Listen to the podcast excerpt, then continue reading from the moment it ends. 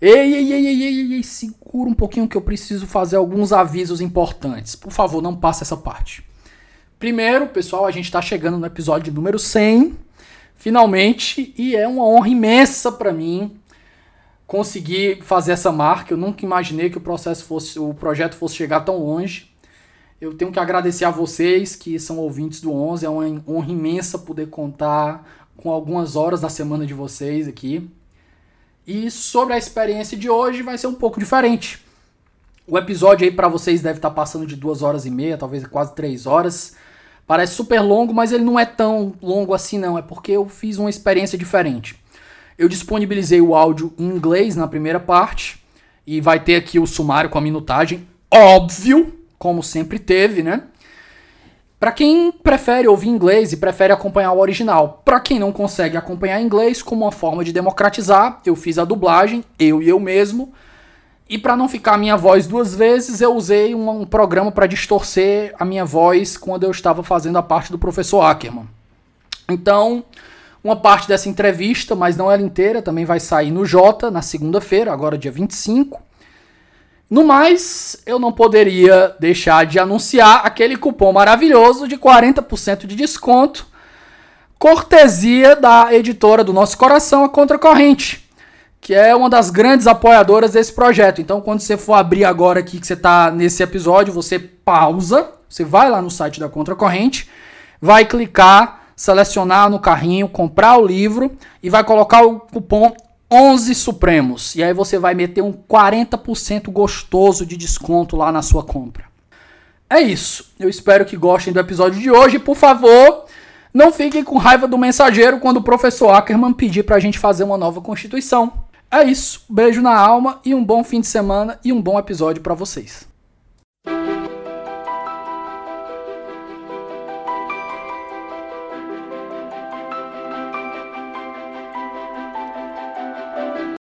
Good morning, good afternoon, and good evening, everyone. I have a tremendous honor today to talk with Professor Bruce Ackerman, professor at Yale Law School. Professor, can you please introduce yourself to our listeners? Well, my name is Bruce, and uh, uh, I've uh, uh it's a have uh, been in Brazil. I think, uh, gee, I was there in 1985, right at Diretas Já that was the first time I was there. Uh, uh, and I have, uh, uh I would think uh, that my wife, you see, who is also a professor of political economy and, uh, and has written a great deal in comparative administrative law, public law, and I have had many occasions to uh, visit since. And uh, it's a pleasure because I can speak uh, Portuguese. My Spanish is very good. I can speak Portuguese in Brazil. I can speak it in Portugal, except in Lisboa. In Lisboa, no comprendo nada. but uh, what I'm, uh, after a week or so, uh, speaking sp- uh, Spanish with a Portuguese uh, uh, accent, I'm, I'm pretty good in Brazil and, and, as, and have followed events with a great deal of interest. and over now, you know, uh, 50 years. Fantastic. Professor, we are talking today about your book that was translated by Contracorrente Editora here in Brazil, Revolutionary Constitutions. This is the first book of a new series in which you have developed a study about the legitimation process of the constitutions in the 20th century. As I could see, the book is just about constitutional law, but brings uh, vast knowledge on political science as well. Uh, with that in mind, let me start by asking first how the idea to study this process came to mind. And the second and most important for our, our readers and listeners here in Brazil, can we expect a case study on Brazil in the book to come? The Yale Law School has been devoted to the idea that uh, the distinction, which is foundational in the civil law tradition between law and politics and economics, they're all separate, is a fundamental mistake. The Constitution is just a piece of paper. In order for it to gain legitimacy, it has to be institutionalized in real world institutions in ways that the citizens of the country think is legitimate. And uh, if it fails, it's just a piece of paper.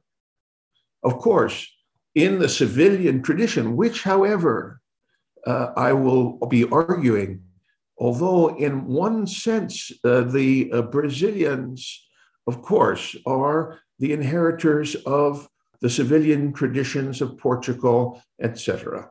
On the other hand, from the Constitution of 1891, the first constitution after uh, Dom Pedro leaves. Um, the first Republican Constitution. That's right. It is copied from the United States. There are a president, two houses, a Supreme Court, an elaborate written constitution, right? And in fact, uh, until, through the 1920s, the Brazilian system worked. It didn't work perfectly, but none of these systems did, but it was working in a legitimate way. Uh, so, um, how did that happen? That's the question. Because there are many other pieces of paper written in called constitutions in Latin America, which didn't work. Then we have in 1930, um, of course, uh, um, the Vargas Revolution. Why did it happen in 1930? Because there was a Great Depression in 1929. The Great Depression overwhelmed, and we have to look at this from the vantage point of overwhelmed every legal system, constitutional system. Relatively speaking, compared to France, Germany, uh, Italy, the change was fundamental, but a revolution on a human scale. It did not repudiate 1930, did not repudiate everything before.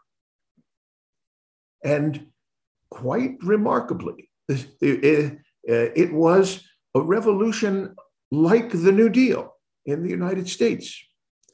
And one of the really moments that Brazilians should reflect upon and you know, Americans who are interested in this relationship is the remarkable visit by Franklin Delano Roosevelt to Vargas and his speech on November 27th, 1936, in which he says, Vargas and I are achieve, have the same goals. Now, one has to recognize that Roosevelt was profoundly handicapped. He could he breathed with he could breathe with difficulty. He couldn't walk, as you know. He never took a trip on a ship outside the United States during the entire period of his disease until this point. This is his first trip outside the United States. He could go to England. He could go, you know, there were plenty of places that wanted to see him. he goes to Brazil. And why? Because Vargas and Roosevelt are corporativists. The national, the, the uh, New Deal requires business to negotiate with labor unions. If they refuse to do so and the labor unions strike, the strike goes on forever. They cannot do anything to hurt it, uh, et cetera, and so forth. This is corporativism. Both Vargas, different, and I would love it if one of your students came to uh, Yale um, and studied the parallels and differences because it was very, very self conscious. So then um, I will just jump uh, notice, of course, that after 1945, uh, uh, we have a new world, right? Once again, uh, the United States is now, you know, repudiating um, the Nazis, et cetera, and so forth. And, and Vargas falls, but he wins again in 51. So it isn't as if this social corporativist, uh, social corporativist uh, uh, vision dies in Brazil. It does not. Uh, it is a fascinating relationship between that and socialism. Both of them in, engage in a fascinating relationship. So then we have the next moment, which was the tragic moment in Brazilian American relations. Uh, this is uh, Quadros's election to the presidency in 1964. Now, Quadros is a, difficult, uh, he has no particular uh, uh, party line. He's a conservative and some things, he's left of center on other things. but um, for reasons that we shouldn't discuss, but they are there. Uh, when he gets elected, he is vigorously pro Cuba. Just after Robert Kennedy has his only great foreign policy triumph, which is the Cuban Missile Crisis, where he stands up to uh, the Russians and forces them to you know, to, ab- to eliminate their missiles from Cuba. The CIA then says, aha, Brazil is pro Castro. And Lincoln Gordon, who in many other respects is a, a, a, a tremendous supporter of democracy, um, uh, supports the coup. This coup is an American coup. In response to this incident, you know, if Quadros had not done this, we wouldn't have done it. How terrible. And Quadros didn't know it, you see. Quadros, I mean, it was, I mean, you know, he couldn't, the Bay of Pigs, uh, I mean, not the Bay, the Cuban Missile Crisis, I think, is December. He comes in in January. Uh, it's, uh, it's just a tragedy in the Greek sense of the word. However, uh, and this is the uh, important point here in 1989, 1988, where are we? There is this mobilization. The 1988 or nine, well, from Diretas Já uh, in 85, what we Brazil is part of a world movement for democracy. It's easy to just look at Brazil by itself, you see, uh, but uh, no, what we have here uh, is uh, a, a, mobilization uh, for democracy, the Berlin Wall, the uh, China mobilizing Tiananmen Square. the Americans are in the streets mobilizing. You know, it, things turn out to be turn out differently in different countries. The the crucial point is, and this is why in answer to your uh, uh, one of your questions, how does this fit into the newest book that I've uh, written? Uh, the uh, Constitu- Constitutional, Constitutional Assembly of 1988 is an effort that is very similar to what uh, Gorbachev is doing in the Soviet Union. Open a shift the the status quo, open a bit for the world. Open it up, but not destroy it. Not destroy it. Open it up, and uh, the uh, mobilized uh, uh movement coming out of Já, and has complicated. Right there is a center, center right, center left, and communist. They're all there.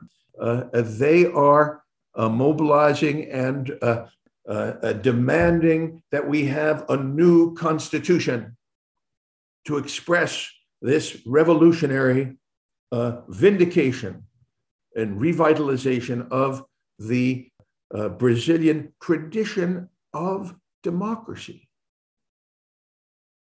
which compared to many other countries, we can go, you know, one after another, has actually been relatively successful.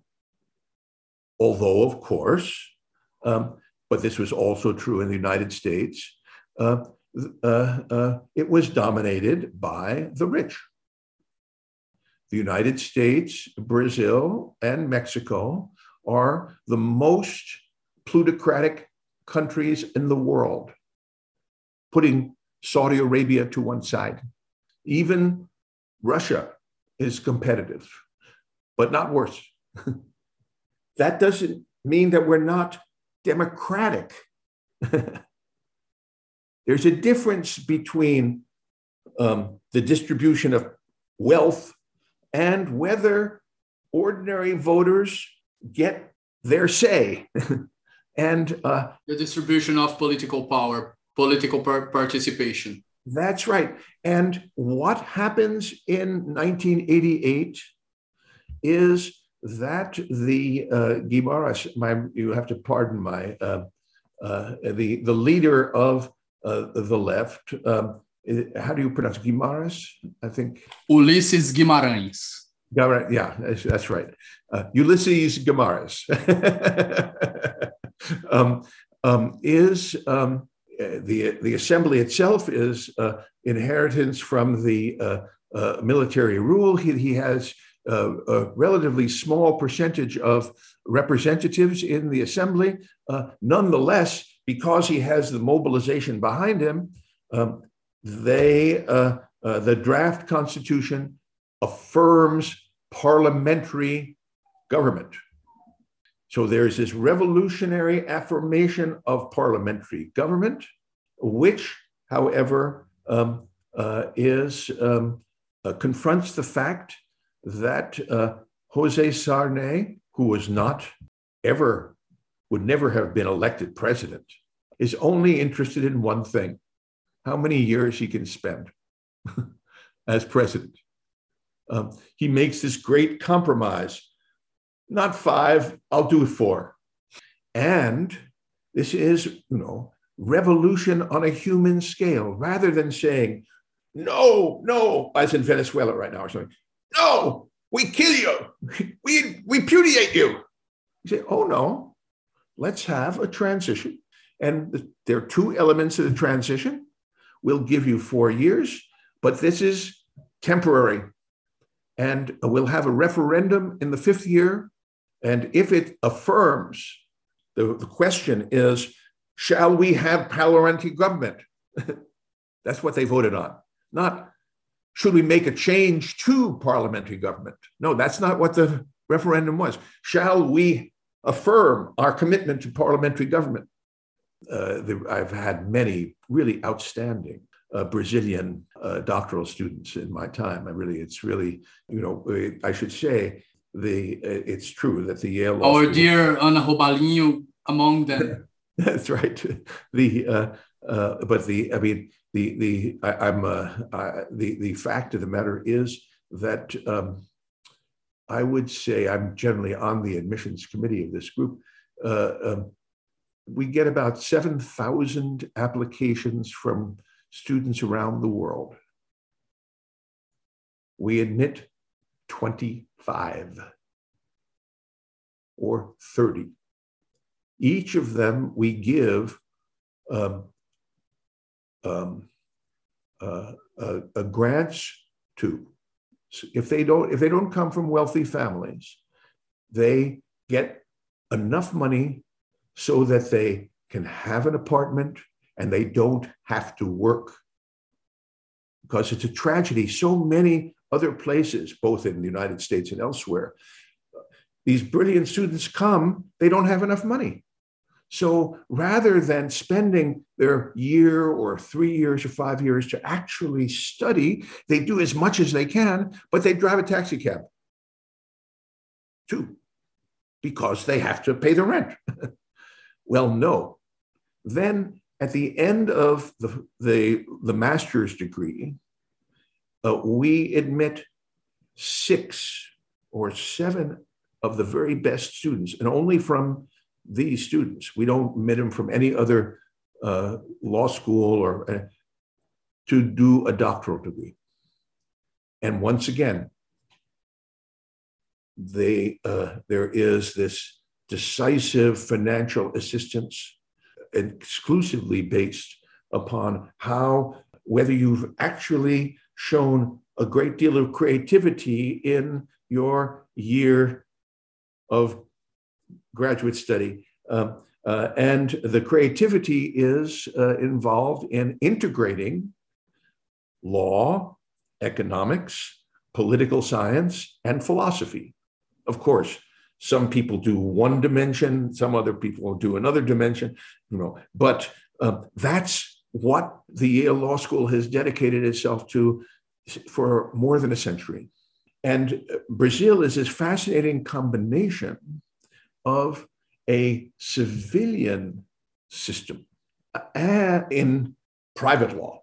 And when you look at it from there, you see, ah, private law and public law. And I, uh, I'm always, I, I'm, I've, uh, it's a wonderful experience for me because I also read French and I've been in France quite often. Um, to read uh, the Conseil Constitution, the opinions of the Conseil Constitutionnel, right? It says, um, whereas, where, you know, whereas section 422, 3.577 says X, whereas uh, section 1411 says of the Constitution says why you lose one set, one paragraph, you know, one page. Then a commentator from uh, um, uh, uh, Paris 1, Paris 2, an authorized commentator, right after it, writes a 20 page essay saying, in this opinion, the Conseil constitutionnel has reversed 75 years of jurisprudence for the following reasons. Everybody reads the commentary. not, not. The, I mean, they read the opinion, you know, but um, uh, and uh, the uh, it's also true in the Conseil d'État. So the um, uh, there's this fascinating relationship between um, uh, the academy and uh, the French or German legal cultures, which doesn't exist in the United States.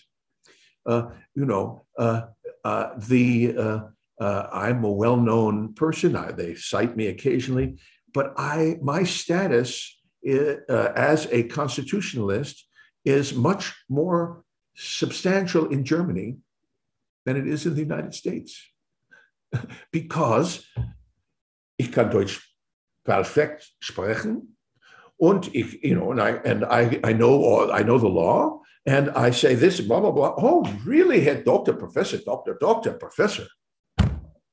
Um, that's really important. uh, uh, I'm just Bruce, you know, I'm one of the, you know, Bruce Ackerman, Larry Tribe. These are, these are people who are well known, but um, uh, uh, uh after all, I'm on the Supreme Court. Um, and I write long opinions. You were uh, uh, a clerk from Justice John Marshall Harlan, the, the second, correct. I believe. That's correct. Right. right, Professor? That's right.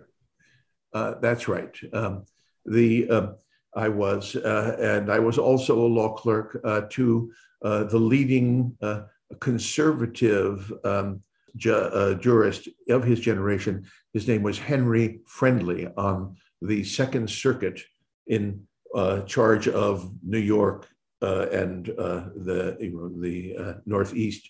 Um, uh, and it was very, you see, it, it, that was a very educational experience for me because I was and continue to be a, a, social democrat.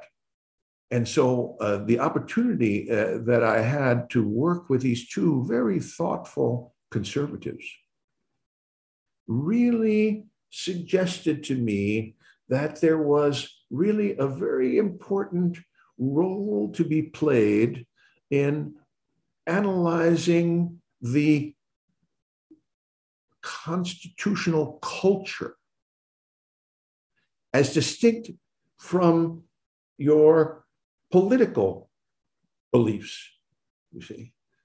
And it's that, you know, if I had to point to a, uh, um, uh, a very fundamental experience, it was just then. Uh, and uh, I bring this to the Brazilian case, where we have, you know, the a number of different landmarks at the present moment of Brazilian development. You see, um, one is the precedent established by actually having a constituent assembly, not only in 1988, but repeatedly through Brazilian history. These you know, uh, turning points were marked by constitutions. Even the military in 68 uh, did this. They didn't have to do it. Why did they do it? Why? And indeed, of course, they violated it and they had their ordinances and all that. But why did they do it? It's because of this culture of constitutionalism. It was in their self interest to have a constitution. In many other military dictatorships, it is not, especially when they then violated it all the time. but still, uh, so that is a tremendous resource uh, when we turn to consider, you know, what are the real uh, problems uh, of uh, the ne- that Brazil is going to encounter in the next uh, 30 years. Second, I want to emphasize that uh, it's um, a great advantage to write a new constitution once in a while. Uh, uh, look at the United States. We have the oldest constitution in uh, in the world, right? And that's why Trump almost seized power on January 6th because our system for selecting a president made some sense in 1800. It makes no sense at all today.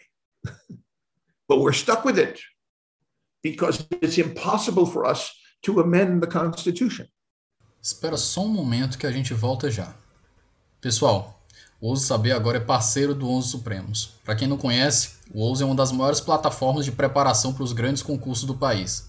São mais de mil aprovações em concursos de defensoria pública, além de centenas de aprovações em provas de Ministério Público, magistratura e procuradorias. Para conhecer mais, é só acessar arroba Ouse Saber no Instagram.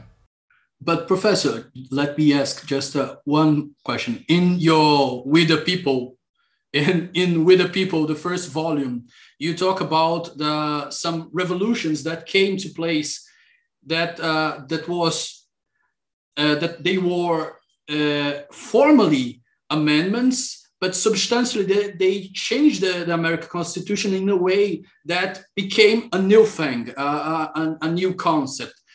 When you, for example, the 14, the, third, the Reconstruction Amendments, the 13, 14th, and 15, they integrated the Black people, and that became, uh, I will not say a new constitution, but a, a substantially different document. Absolutely right we've had a number of great popular mobilizations and transformations. Uh, uh, and uh, but just let's compare. You see, in 1891, uh, uh, uh, when Brazilian Republic is is established, um, the um, uh, when is uh, slavery uh, uh abolished in Brazil?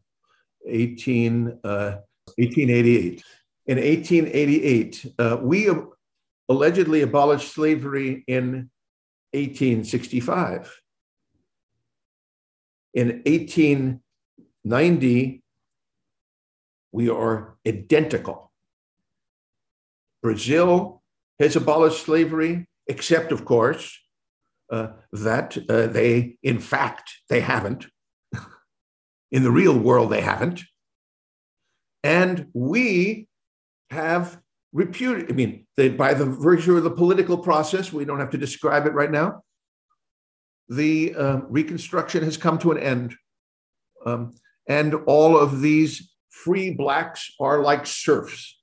They're trapped uh, in uh, segregated uh, agricultural um, uh, surroundings, just like in Brazil, uh, except you have more mines in Minas Gerais. So you kill them by sending them into the mines. We don't do that. We uh, um, exploit them and whip them.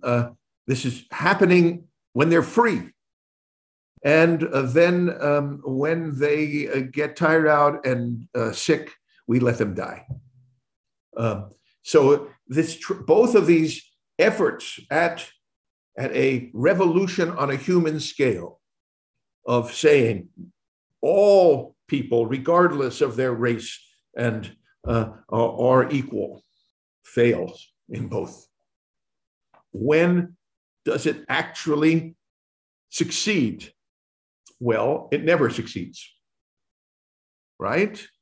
But nonetheless, it is, you know, the difference between um, uh, the uh, moment uh, of a military um, uh, uh, seizure of power in 1964 uh, and the civil rights movement in the United States. When we look to today, um, there has been progress in both countries.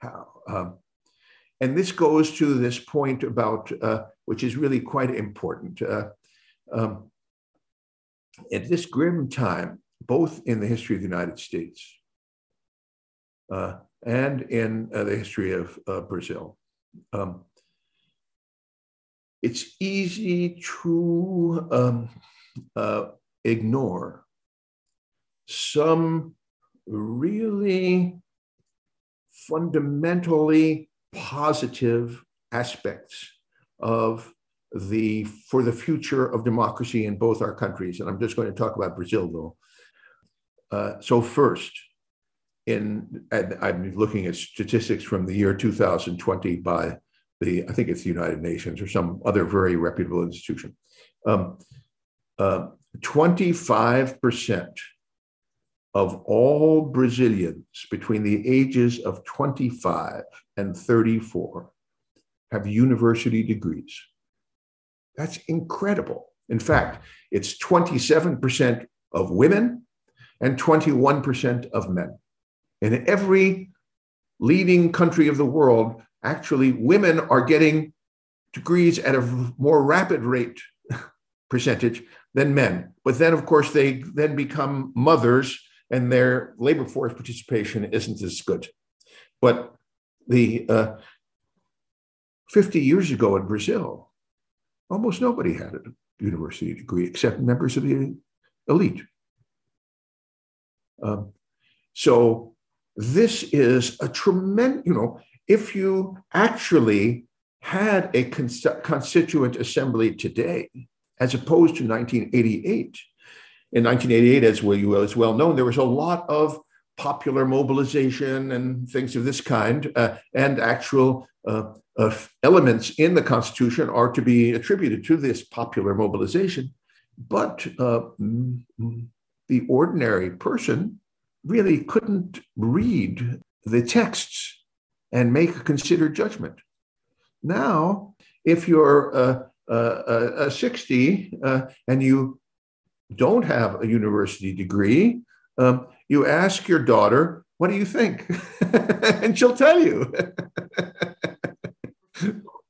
so, this is a great possibility for enlightenment with a capital E, constitutionalism here.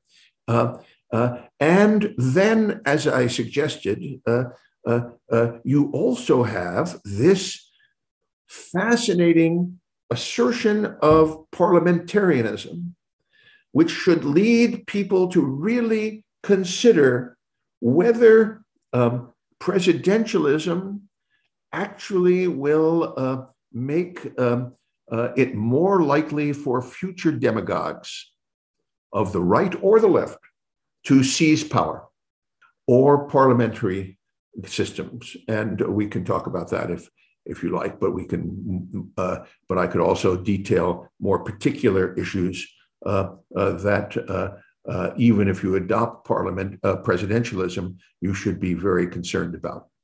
Professor, an important question that came to mind that idea of a, a convention, a constitutional convention or constitutional assembly here in Brazil was presented by you uh, a few years ago, I believe, with uh, Justice uh, Roberto Barroso in uh, in the Congress, and some of the some of the people, especially uh, progressive constitutionalists, was very afraid of this idea because, especially at this moment, we have uh, a very reactionary zeitgeist, and they was af- they were afraid, especially in a constitutional convention, if this zeitgeist holds a grip on on the constitutional process, constitutional process making.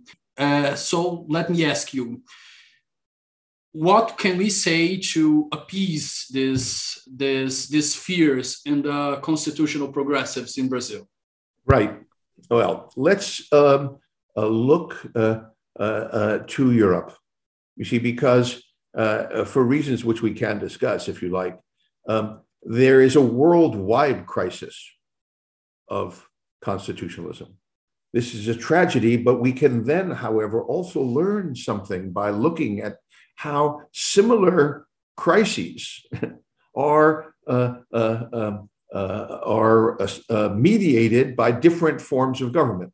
So, what, what do we have here? We have uh, a, um, a movement of the radical right in Germany, Italy, parliamentary systems, Spain to a lesser degree, and France. Um, let's put Britain to one side for the moment. In France, oh, uh, is particularly important for Brazil because your presidential system is more or less the French system. In um, the last election of a few months, a couple of months ago, what did we have? We had uh, party of the left, a party of the center, and a party, a president, uh, a party of the left, a party of the center, and uh, a party of the right, right? The uh, second round, uh, Marine Le Pen just barely beat um, uh, the left person, who, whatever you want to say about him, and I'm not a great admirer, to be perfectly honest, is not an authoritarian demagogue. He is a, a socialist, a strong socialist, but a socialist. She narrowly beat him. And then suddenly you had a centrist versus a extremist. In Germany, we have a uh, rise and rise of Alternative für Deutschland, which is the Nazi Party. They are uh, getting into uh, parliaments and every other party says, we're not going to do anything with you.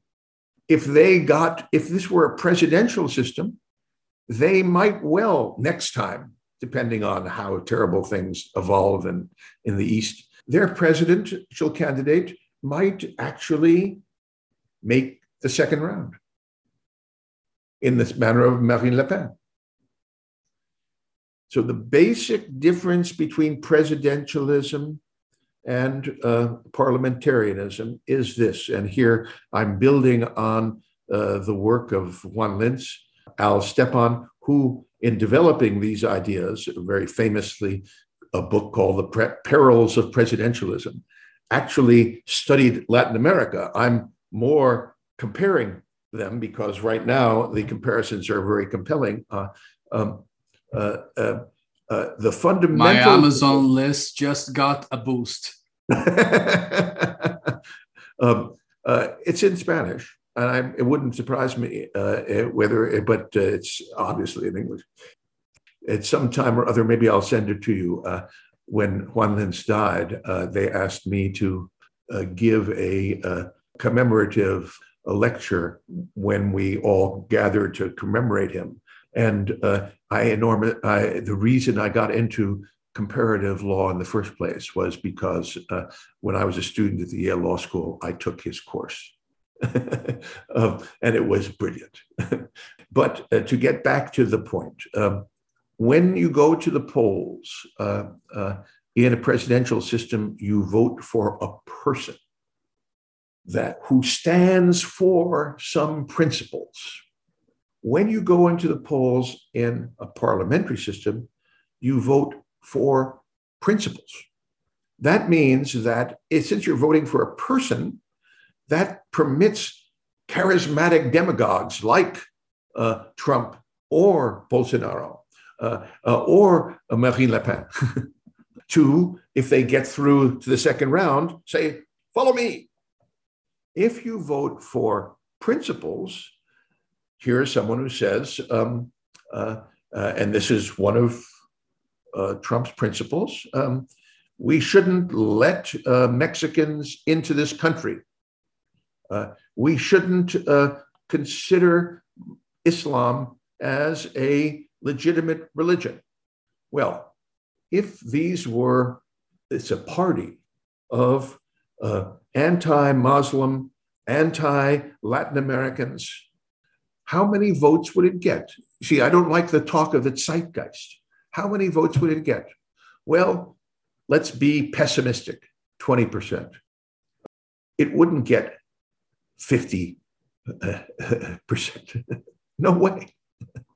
There are, of course, very, very people with whom I disagree, but uh, uh, people like uh, uh Romney, uh, he would never uh, endorse that. He would say, no, I'm going to have my own party of conservatives.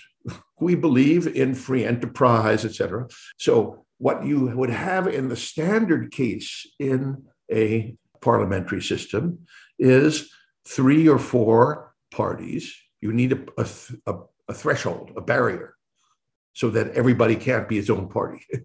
uh, but three or four parties each have, let's say, one on the left, one on the uh, strong left, center left, center, center right, and right.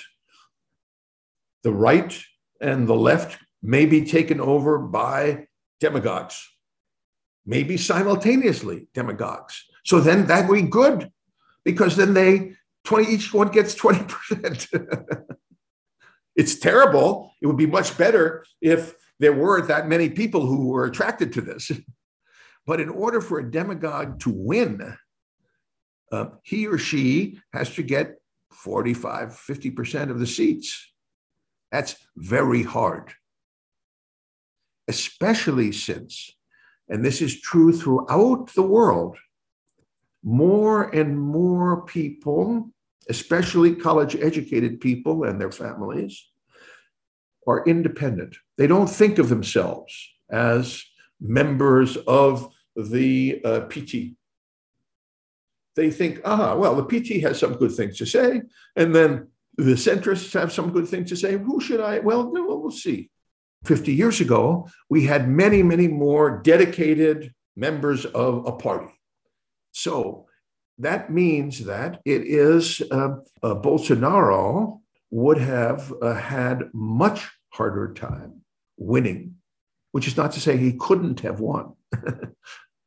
one of the fascinating things, and you see, we have to also take a comparative approach here too. Why is it that um, the uh, there's been this dramatic Protestant mobilization in Brazil and the United States and in Africa? Uh, and why? It's very peculiar, right? Uh, I always thought uh, that Brazil was a completely Catholic country. Suddenly, Protestants? Suddenly, revolutionary Protestants? And why is it happening in the United States? we we were a Protestant country. Why suddenly? And, and why is it happening in Europe? Well, I believe Professor Hung Hirschl has a, a book on on this phenomenon, constitutional theocracy. Absolutely, it's an excellent book. I disagree with it, but that's but it's an outstanding. It's I would strongly recommend it. Uh, but I would say that there is a, an element. I, I wouldn't disagree with Ran. I would say that there's an element that he isn't giving enough emphasis to. That is the end of the Cold War. During the Cold War, the um, radical Protestants are faced, understand themselves to be facing a choice between traditional constitutional democracy and communism. Those are the two choices. Which one do you do? You support constitutional democracy. one of the paradoxes is that now that there is no threat of communist dictatorships, they say, aha, Lula is a threat of communist dictatorship. and we can go out and they also have this great organizational advantage you see. We have Every, our own mccarthyism here in brazil today. Yeah. Yeah yeah. But it isn't but you see what i'm looking at is not people so much as structures. To suppose that in a country like brazil which uh, you know i don't know quite what proportion of atheists there are i should say i am one for whatever it's worth uh, uh, Catholics and Protestants uh, uh, there are in Brazil and how they what their distribution is generationally. My supposition is that um, the choice between presidentialism and parliamentarianism is very crucial. That though nothing is ever guaranteed by any means in the real world, um, uh, the uh, parliamentary system of one or another kind, there are many different varieties, obviously, will be an important restraint uh, on uh, dictatorship. And what we should be asking ourselves is which institutional mechanisms we can use that will uh, reduce the chances of a demagogic victory uh, to turn to a more practical, not to a more practical, but let's assume people say, you're wrong, Bruce. Let's do presidentialism. Well, of course, there are several features here that are of crucial significance. The most important one in the Brazilian context is the state of emergency. You have to eliminate it not fool around with it in the edges. Given your tradition of the abuse and the abuse and the abuse of emergency powers, and the fact that the COVID emergency is generating more abuse. Bolsonaro is, of course, exploiting that. uh, but and there was a, a, more than one time talk about the, the use of emergency powers during the pandemic. Absolutely. But the question is if you have another constitutional convention, assembly, what should be on its priority list? As I said, uh, so far as I'm concerned, a thing that should be on its priority list is to reconsider the deliberations of the 1988 convention and take them seriously because that tradition is really the basis of a generation of confrontation with military dictatorship. While you have only confronted uh, a dictatorship uh, and its dangers the, for the last uh, four, three years. Um, while they, a whole generation has spent its time uh, confronting these problems and struggling with them and getting thrown in jail and being killed. so that's a, a, a, tragic legacy that's worth considering. Uh, but uh, if you move on uh, to, you know, what are the uh, uh, most dangerous features of the presidential system as you have it? Number one is emergency powers. Now, I have myself made a proposal which calls for a, a supermajoritarian escalator.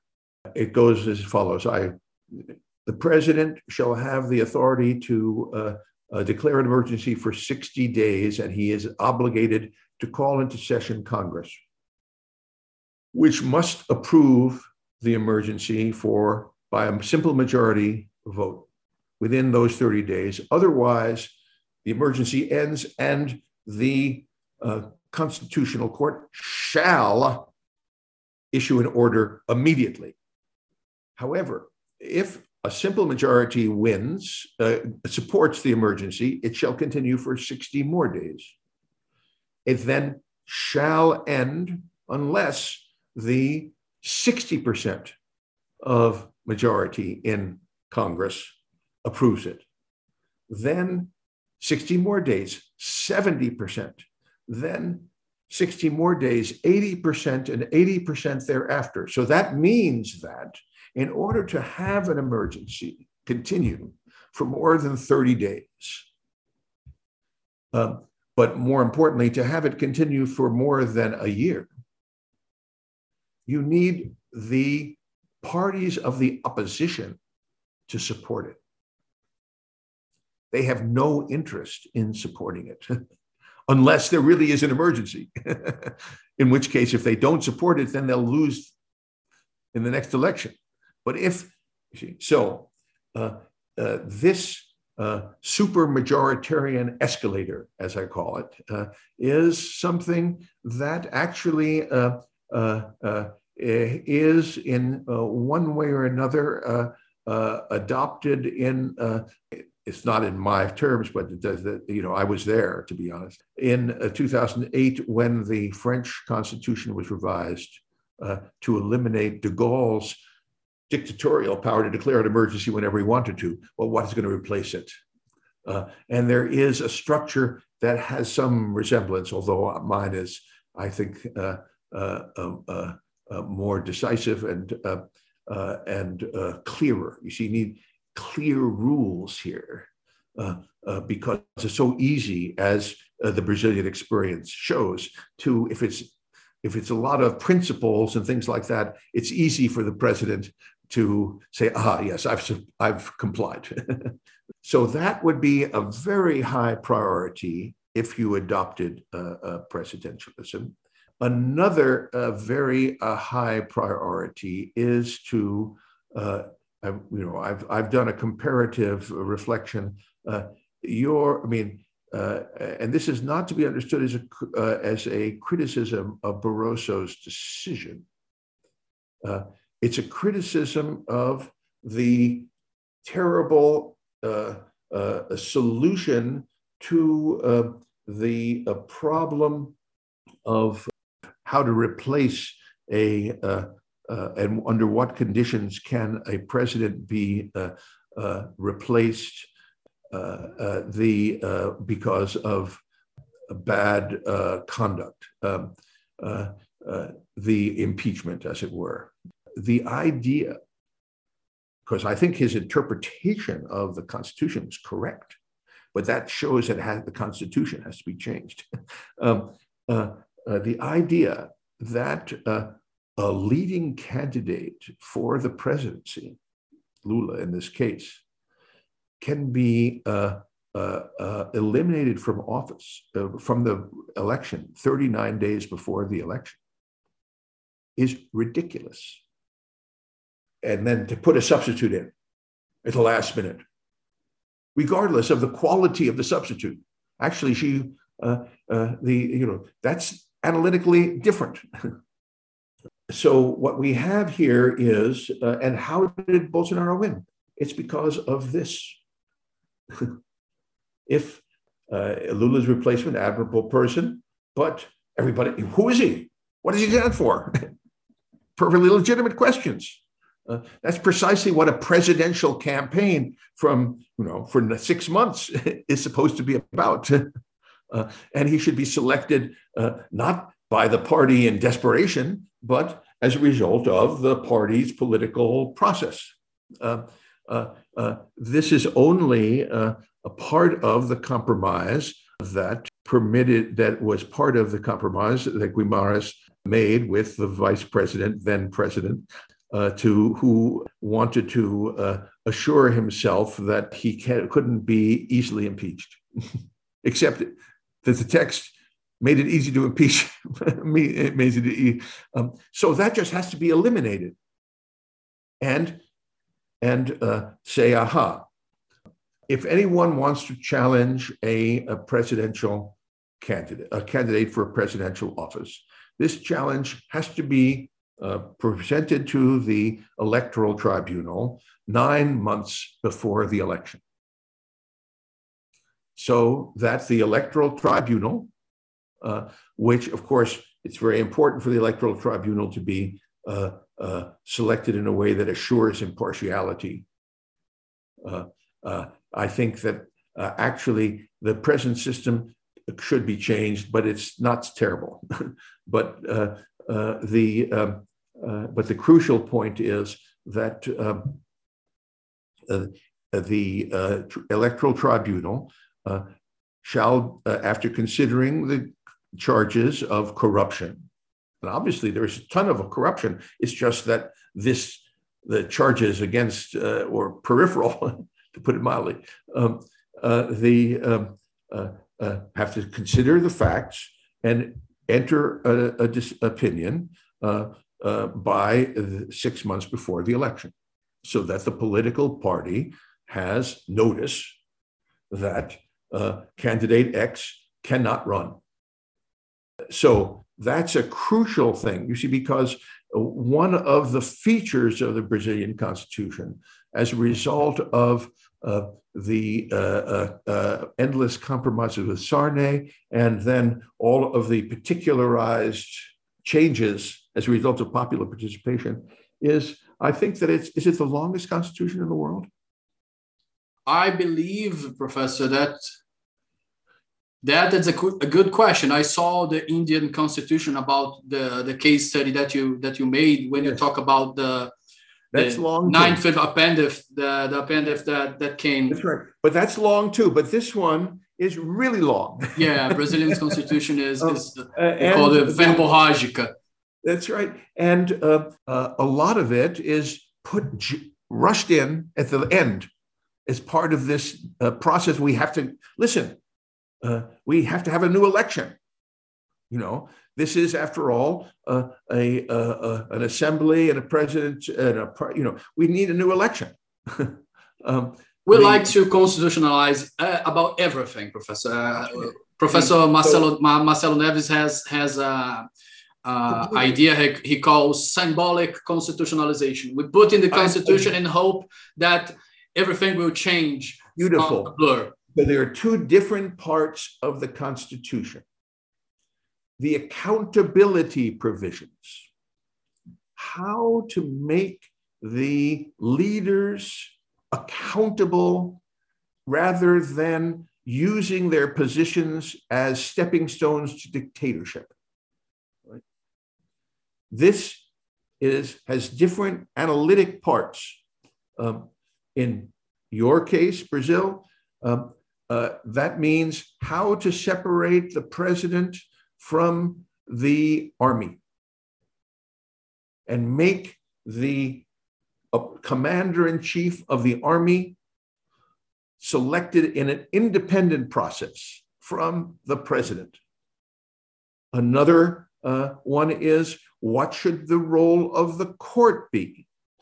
Uh, and you have to make a distinction between uh, the role of the court as a policer of safeguards against dictatorship. So, the one that I gave you, for example, in the uh, case of the emergency uh, provisions, where the court should intervene, uh, and other provisions which are simply guarantees of rights.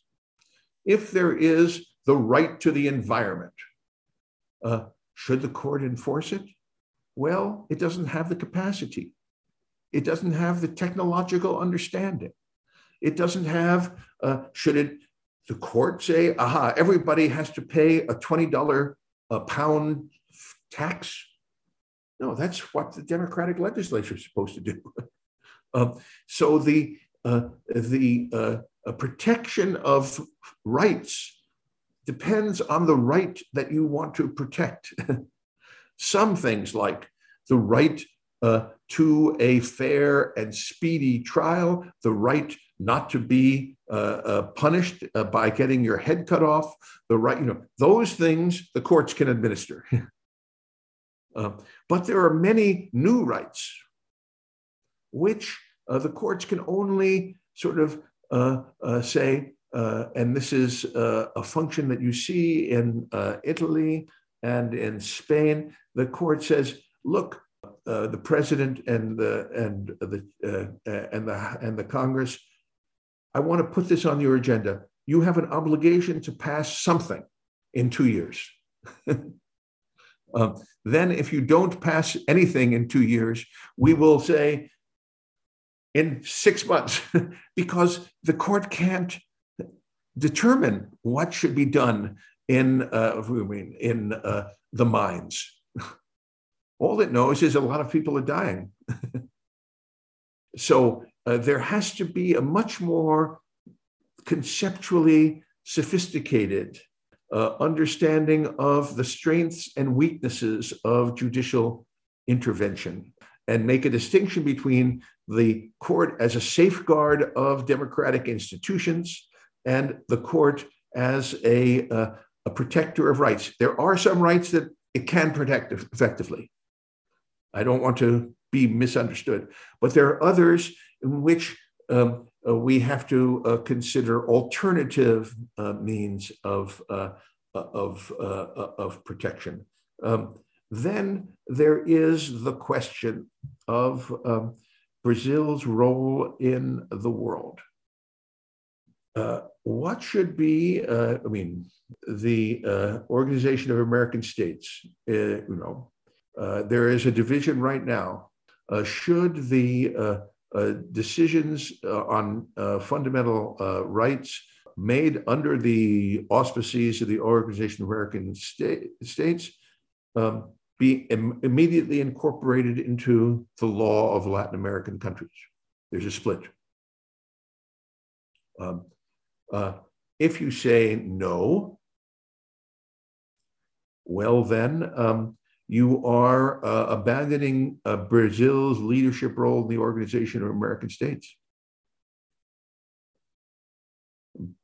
Brazil, by its traditions and by its sheer size and its sheer population, is the obvious foundation of um, South and um, South America in collaboration with Mexico, uh, un, you know, uh, uh, uh, and the United States, uh, the the entire entire New World. Um, so this is a fundamental decision, and um, I you know I want to emphasize that this is precisely the kind of decision that should be made in a constitutional assembly. You see, because it has, if it's organized the right way, uh, and the crucial thing about organizing the Constitutional Assembly is that no member of the government, this is what they did in Chile, which is absolutely crucial, no member of the government can sit in the Constitutional Assembly. If members of the government can also sit in the Constitutional Assembly, uh, uh, then the Constitutional Assembly will simply be uh, a weapon of presidential politics.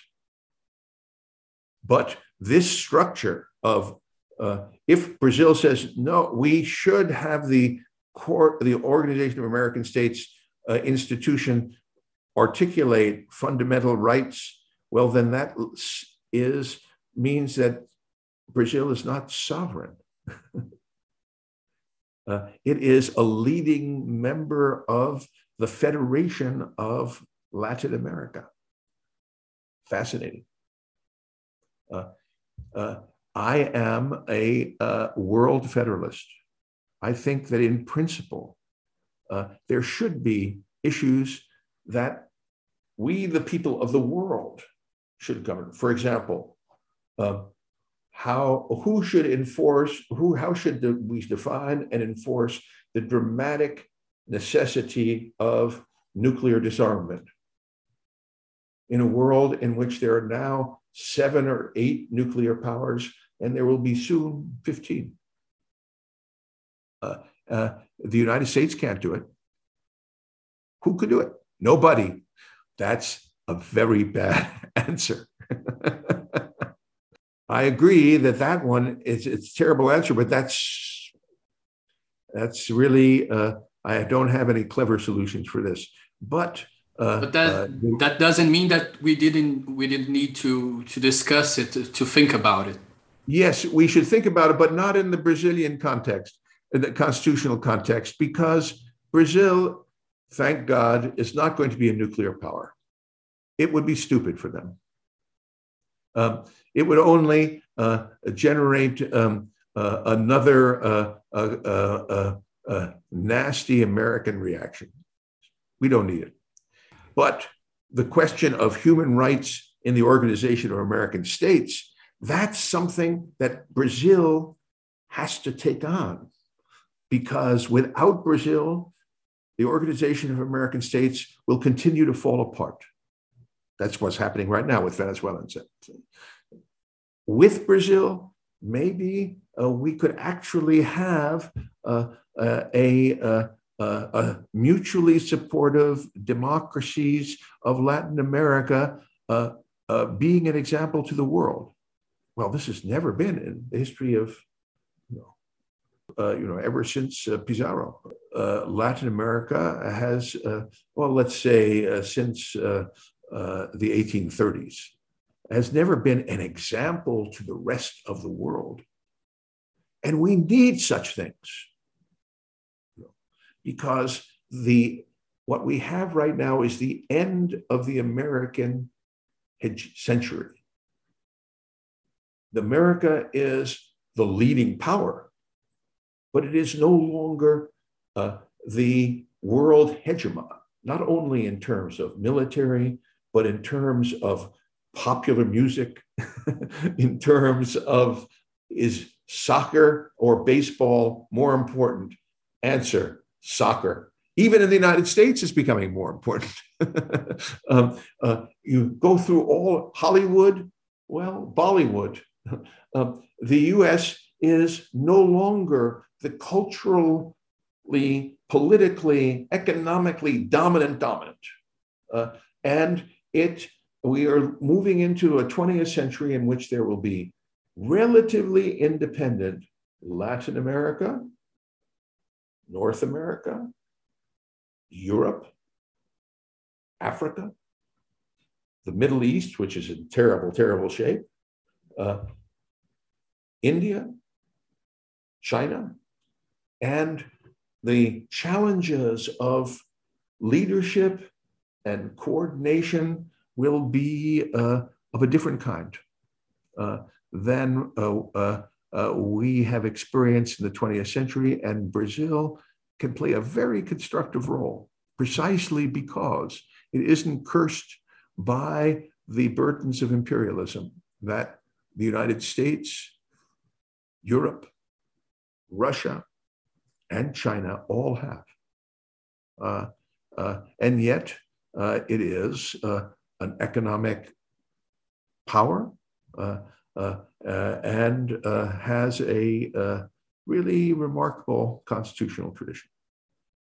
So on that, you know, I, I, appreciate that I have said the word Bolsonaro very rarely. and of course, if you lose, if you lose, if he wins, that's it. Uh, uh, you know, I mean, it's uh, uh, Uh, uh, there is uh, this first rate a letter by Diego Arguelhes and various other people, uh, uh, which uh, is calling upon the UN and the United States and in general to say, look, you know, things are happening that indicate that that Bolsonaro is going to destroy the independence of the judiciary, that et cetera and so forth, and you should take action now. I support that. Uh, but uh, the key issue will be decided by the voters. Um, uh, and, uh, uh, and Bruce Ackerman's opinions are of no significance. but if you win, if you win, then uh, uh, uh, you shouldn't just applaud yourselves and say, uh, oh, well, our institutions are fine because they're not fine. Professor, after this huge spoil on your case study on Brazil in the next book, can we skip to the revolutionary Absolutely. constitutions now? Right. Right in the beginning, you start by bringing a new typology proposal inspired in Max Weber's thought on the ideal types. This proposal will serve as a guide through how, in each of the many case studies that you present to us, there are three ideal types in your proposal the revolutionary constitution, the pro establishment tradition, the elite and the elite construction. Can we start by discussing the revolutionary part and the four times idea, the four moments or four times that you, as you call it, that is necessary to understand the process of the ideal types? Right.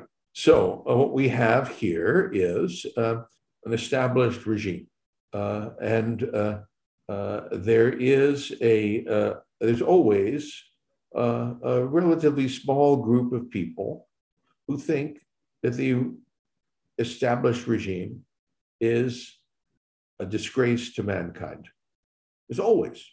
And that's because, of course, uh, all established regimes fall so short of perfection. Uh, uh, the struggle for justice, whatever you understand justice to be, uh, will be never ending.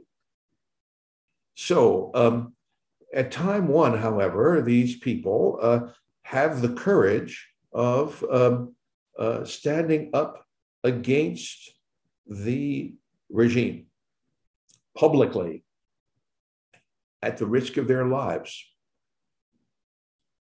Lula and Nelson Mandela are similar, and so is um, uh, uh Lenin, who goes back uh, to uh, Russia uh, in a sealed railway car that the Germans provide so he could stir up a revolution. Um, he comes out, he can get killed. He knows it. The Germans know it. He, they sort of wouldn't mind it if it happened. And most revolutionary movements fail. On occasion, however, for one set of reasons or another, and they have many causes. We've been exploring uh, relationship between uh, end of the Cold War and the mobilizations of uh, the 1980s in many countries, including Brazil. The movement gains steam, gains support, uh, and the uh, uh, existing regime has to compromise and compromise to sustain power. Okay, here we have a turning point between um, the establishment tradition where they succeed. So in Franco's Spain, Franco succeeds in uh, uh, handing on not fascism, but his regime um, uh, to the next generation. Uh, and it's only um, uh, in a crucial moment where in 1982 when uh, the king uh, refuses to obey the army. That's the crucial turning point. Uh, uh, it's an establishment turning point. um, uh, um, the uh, in um, Brazil or the um, as I said, this doesn't happen. Um, it is rather the movement that takes over a time too. Uh, uh, and uh, we then and then has the problem of how to constitutionalize its charisma.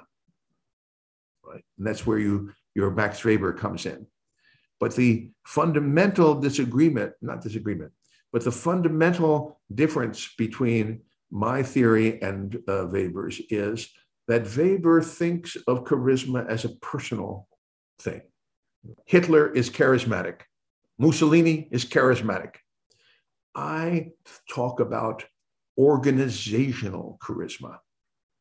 I don't know about your family, but um, uh, I know there are uh, many. Uh, uh, I know people and been in dinners in Brazil where someone who is now 55 or 60 uh, tells his uh, son and his children for the 111th time the story about how he went into the streets. My and, grandfather was persecuted in the in a university and left the country. Of course. No, I mean this is I mean and this is admirable, right? Uh, and he you know this this is movement charisma. It isn't only that he did it, it's rather if he had done it just by himself, uh, uh, he would still be out of the country. uh, it's rather that he, with many other people, engaged in real sacrifice. Uh, uh, and um, the uh, and then the question is, can you translate this into a credible constitution? And the Brazilian answer is yes. Uh, uh, after uh, uh Collor, right, we have two of the leaders of the revolution, right, each gaining presidential office for two terms, then saying, aha, I can't run again. Um, and uh, then uh, the then you have a time three, a succession crisis.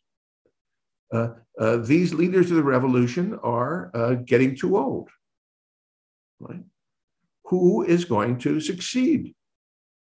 Dilma. Perfect. Perfect.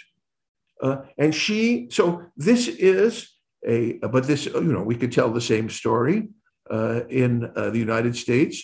Who is going to succeed uh, Roosevelt? Truman. And Truman does continue the principles of the New Deal transformation. Right? Then you have Eisenhower, who is a victorious general. He does not challenge the principles of the New Deal. Um, he accepts them, um, uh, et cetera, and so forth. So, uh, what we see in, in um, uh, Brazil is a really uh, uh, uh, a, a, not a, a, constitution, which is a transitional constitution. Um, it establishes a presidency, which is then affirmed, whatever Bruce Ackerman says in 1993, uh, uh, and then it works. right. Uh, the um, uh, uh, so this is uh, so you are at a time three when suddenly because the the written text has a very bad feature to it, the court in its role as safeguarder of the integrity of the system, you know, uh, uh, Barroso can't say, "Oh well, I don't like this fellow. I do like this." I mean, that's not what you want uh, these safeguard institutions to be, right? Uh, uh, uh is disrupts the next election, and then the adoption of presidentialism, then of the French sort, Uh, uh, uh, then generates a crisis, which if we if you move beyond it, will have one of two outcomes. One is an establishment outcome, right? Um, uh, the uh, old guard in uh, Minas Gerais and in Sao Paulo, uh, and the very, you know, because you have this terrible tradition uh, of uh, those two in states running the country. we call the um, coffee and milk politics. That's right. That's right. Uh, uh, say, okay, um, we got rid of Bolsonaro uh, 53 to 47. Now let's, you know, let's get back to uh, business. um, uh, and um, let's get finally, you know, I'm, we're, you know, let's appoint Barroso again to persecute, prosecute the uh, uh, uh, the terrible corruption and really clean up the system because Brazil does have a strong bureaucratic tradition. It isn't as if it's like, um, or what would you say, um, um, Ecuador which doesn't have a strong bureaucratic tradition. This, this place really does. Uh, it's been corrupted. Well, you know, that happens in the history of every country. Uh, so let's clean it up. Uh, and we haven't done a good job yet. Uh, and we should do that. And that's precisely the kind of thing that Barroso or someone like him should do. Um, the um, or a group, of course. Uh, uh, but we go back to um, uh, politics as you. You're talking about Justice Luis Roberto Barroso. Yeah. No. Continue, yeah, please. I'm sorry. uh, I'm talking about the people at, uh, uh at Minas Gerais and um, uh, and um, uh, Sao Paulo over coffee and milk, saying, "Let Barroso do it." rather than Justice Roberto Luis. and, and I very much appreciate Barroso because he only has three names. I mean, this for an American is great. You know, I mean, I, am used to at least 10 or 11 names for a leading uh, Brazilian uh, uh, candidate. The uh, uh, uh, but the um, um, uh, but the other possibility, and this is the one that I'm arguing, is actually one within the reach of uh, the uh, in, a, in, a, you know unprecedented fashion, free of uh, the Monroe Doctrine, and free of uh, of the fact that we have this highly uneducated population who is casting votes on the basis of party identifications, which may be uh, uh, completely out of uh, coordination with the real problems of the time, that kind of thing. Um, uh, you have a real opportunity to uh, uh, lead the continent and beyond into a vindication of, of constitutionalism from a, uh, uh, constitution, a revolution on a human scale, because the possibilities of of um, a, a, dictator coming out in the next two or four years after Barroso uh, uh, uh, leaves is small. but the possibility of another dictator, would be dictator, in 10 years, who knows? I can't read the crystal ball. You know, the same thing with the United States. Uh, if we eliminate Trump uh, uh, and we actually uh, uh, uh, reinvigorate the system by making reforms of a serious kind, well, then America will reinvigorate its tradition. but 15 years from now, you know, when the first uh, uh, spacemen come down from the planet and generate a you know crisis of a kind that we can only read about in night you know in Brave New World or whatever. The who knows. Um, anyway, um, uh, uh, uh, Professor, after you present these three ideal types, you talk about uh, different problems, different kinds of problems that each of these types shall face in the legitimation process. The first one faced by the, the revolutionary constitution is called const constitutionalizing charisma. Can you please explain what the expression means?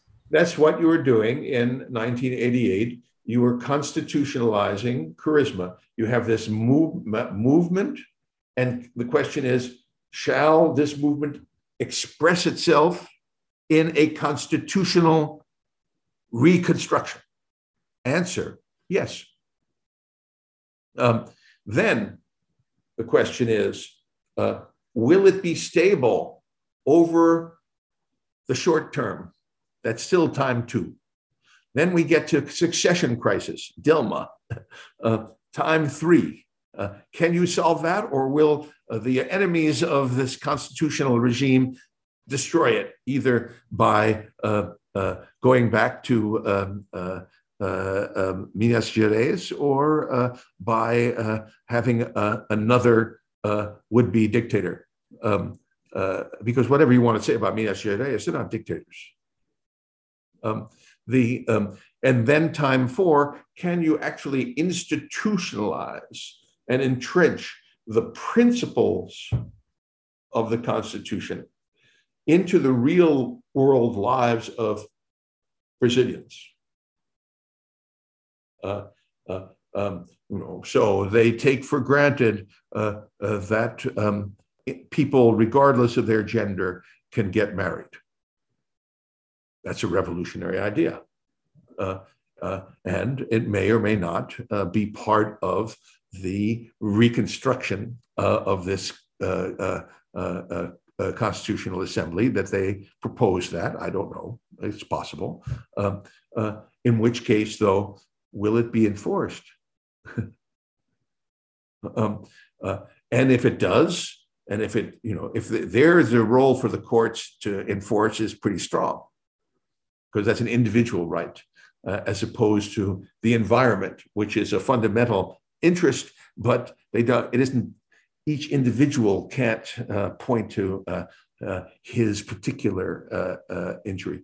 The, um, so we, um, so I've given you time one, time two, times three, times four. In 50 years from now, um, there'll be someone who said, look, this system isn't working anymore because really the problems we're confronting are so different from the ones that uh, uh, happened as a result of the victory over Bolsonaro that really we have to rethink this thing. And moreover, um, uh, so that could be an elite constru- reconstruction, uh, or uh, uh, there might be some dramatic crisis that's the result of the fact that these structures are so you know, antiquated in the year uh, 2080. Um, um, so um, uh, the um, uh, so one of the oversimplifications of my book, uh, and uh, which I comment on, there was a, a fascinating uh, symposium where leading jurists from around the world actually came to New Haven uh, just before the COVID crisis. And there's a, a, symposium volume called Revolutionary Constitutionalism, Uh, uh, uh, edited by Richard Albert um, of the University of Texas, which contains essays by these leading constitutionalists in my response. But one of the things that I'm, upon reflection, thinking, aha, um, uh, was too much of a simplification is that I gave the reader in these first two chapters the impression that if you're going down the revolutionary track, your country keeps on going down the revolutionary track.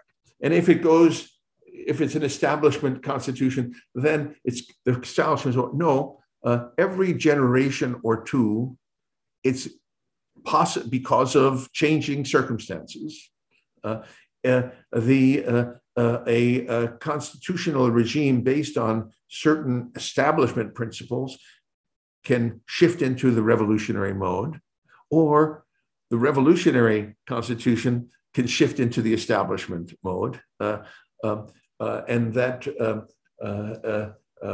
and the reason why I didn't really emphasize that that much is because, as you were saying, I uh, have were focusing on a relatively short period of time, 75 years. um, the uh, and the real uh, uh, uh, Uh, uh, uh, dis, the real field of comparative constitutionalism at the present time is has two different protagonists. One people who follow me and say I'm wrong in one or another way, in which I'm undoubtedly is true. uh, and then uh, Tom Ginsburg, you see. And I, uh, what Tom Ginsburg does, and I'm just fundamentally opposed to it, uh, is he looks at the pieces of paper. Uh, and he, uh, in an admirable effort, uh, uh, you know, he has uh, every single clause of every single constitution that has ever been put into effect for more than one day since the year uh, 1850, maybe, maybe even earlier, uh, on computerized. And then he asks, um, uh, how influential has been has the uh, uh, one or another set of provisions of one or another constitution been? I believe you you quote this this website of his in your book. Yes, yes, and um, uh, and so that means you know that the last ten uh, uh, countries with constitutions include uh, uh, um, uh, the Fiji Islands, uh, uh, New Guinea, uh, Papua New Guinea, and I just recall I just recall, Professor, is when to overthrow when to overthrow governments uh, on on constitutions around the world. I believe the, is the article that you quote in your book. Right. Yes. The uh, but the approach is more important. That is to say, uh, this idea that uh, you just take clauses or maybe a whole one sentence and see how many other constitutions relatively recently uh, have adopted or not adopted this clause uh, as an indication of um, of understanding comparative constitutionalism as the way in is um, uh, is uh, fundamentally incompatible with uh, the approach that I am doing, which is not to look at the text as if it's a, a sacred writ of holy scripture, and then ask uh, to what extent is the Old Testament being the, is the is the book of Matthew uh, uh, uh, borrowing from the book of Isaiah. because there's a, they have that. They, they know there's an answer to these questions. But of course that's perfectly legitimate since god wrote them all. Um, uh, but we are not god. We are struggling uh, to sustain the constitutional enterprise uh, that is marked out in the enlightenment where uh, thinking men and women could uh, uh, on reflection uh, guide their own fate through uh, institutions that are self consciously aware of the uh, problems of tyranny. Uh, uh, and that's um, uh, the uh, challenge uh, not only for Brazil, but uh, for humanity uh, for some time to come, let's say. Uh, uh, uh, you know, until we are uh, conquered by uh, uh, you know, the, the people from outer space. Professor, as you explain the constitutional revolutions in your book, some ideas are presented to the reader, and one of them you just talk about it in this conversation a few times is the human scale revolution and the two types of charisma. Can Right. we discuss this with a little bit of concept, please? Well, the threat, every form of uh, constitutionalism has its own weaknesses. Uh, the revolutionary movement can, uh, rather than constitutionalizing and structuring its uh, new beginning, aim for a, a, a total revolution in which we, uh, the leading movement party, headed by um, Mao or or Lenin uh, uh, or Stalin, uh, wants to revolutionize the entire framework of social life, totally. Uh, uh, and in order to do that, of course, we have to crush the dissenters. That is the uh, Adolf Hitler is like uh, Chairman Mao, like uh, the, the, this is uh, uh, um, a familiar thing. This is not Brazil in the under the generals. the um, but um, and so that is the danger of revolution. The the is the path to a totalitarian regime. Well, it's totalitarian's question begging, you see, because you could have an establishment in totalitarian regime too, uh, where a clever Machiavelli manipulates and then suddenly becomes king. I mean, not king, uh, but uh, if you like king. Uh, uh, that's what's going on in North Korea. You see, that isn't a massive popular movement It's an inherited uh, totalitarian autocrat, third generation. It's really a, a it, it's a monarchy, except that we don't use that term anymore. The um, uh, uh, the the mo- the most uh, com- remarkable example of uh, of a uh, total revolutionary isn't really Chairman Mao, um, although that's pretty good. Uh, but um, Ataturk. Ataturk makes it, uh, revolutionizes the language of Turkey. Uh, uh, so, and then so that the student, that people who have been educated over the last 75 years are incapable of reading anything written by the Turkish Empire during its 1,200 years of great, greatness so as to repudiate monarchy. And he, Ataturk is a great admirer of the French Revolution, laïcité, uh, uh, uh, just as the Brazilians are. Uh, uh, except the Brazilians, in copying uh, the de Gaulle uh, uh, uh, 2008 version of the French revolutionary tradition are revolutionaries on a human scale. Ataturk is not. And what's going on now in Turkey is the use of Ataturk techniques to create a dictatorship, but not a mobilized dictator, revolutionary dictatorship.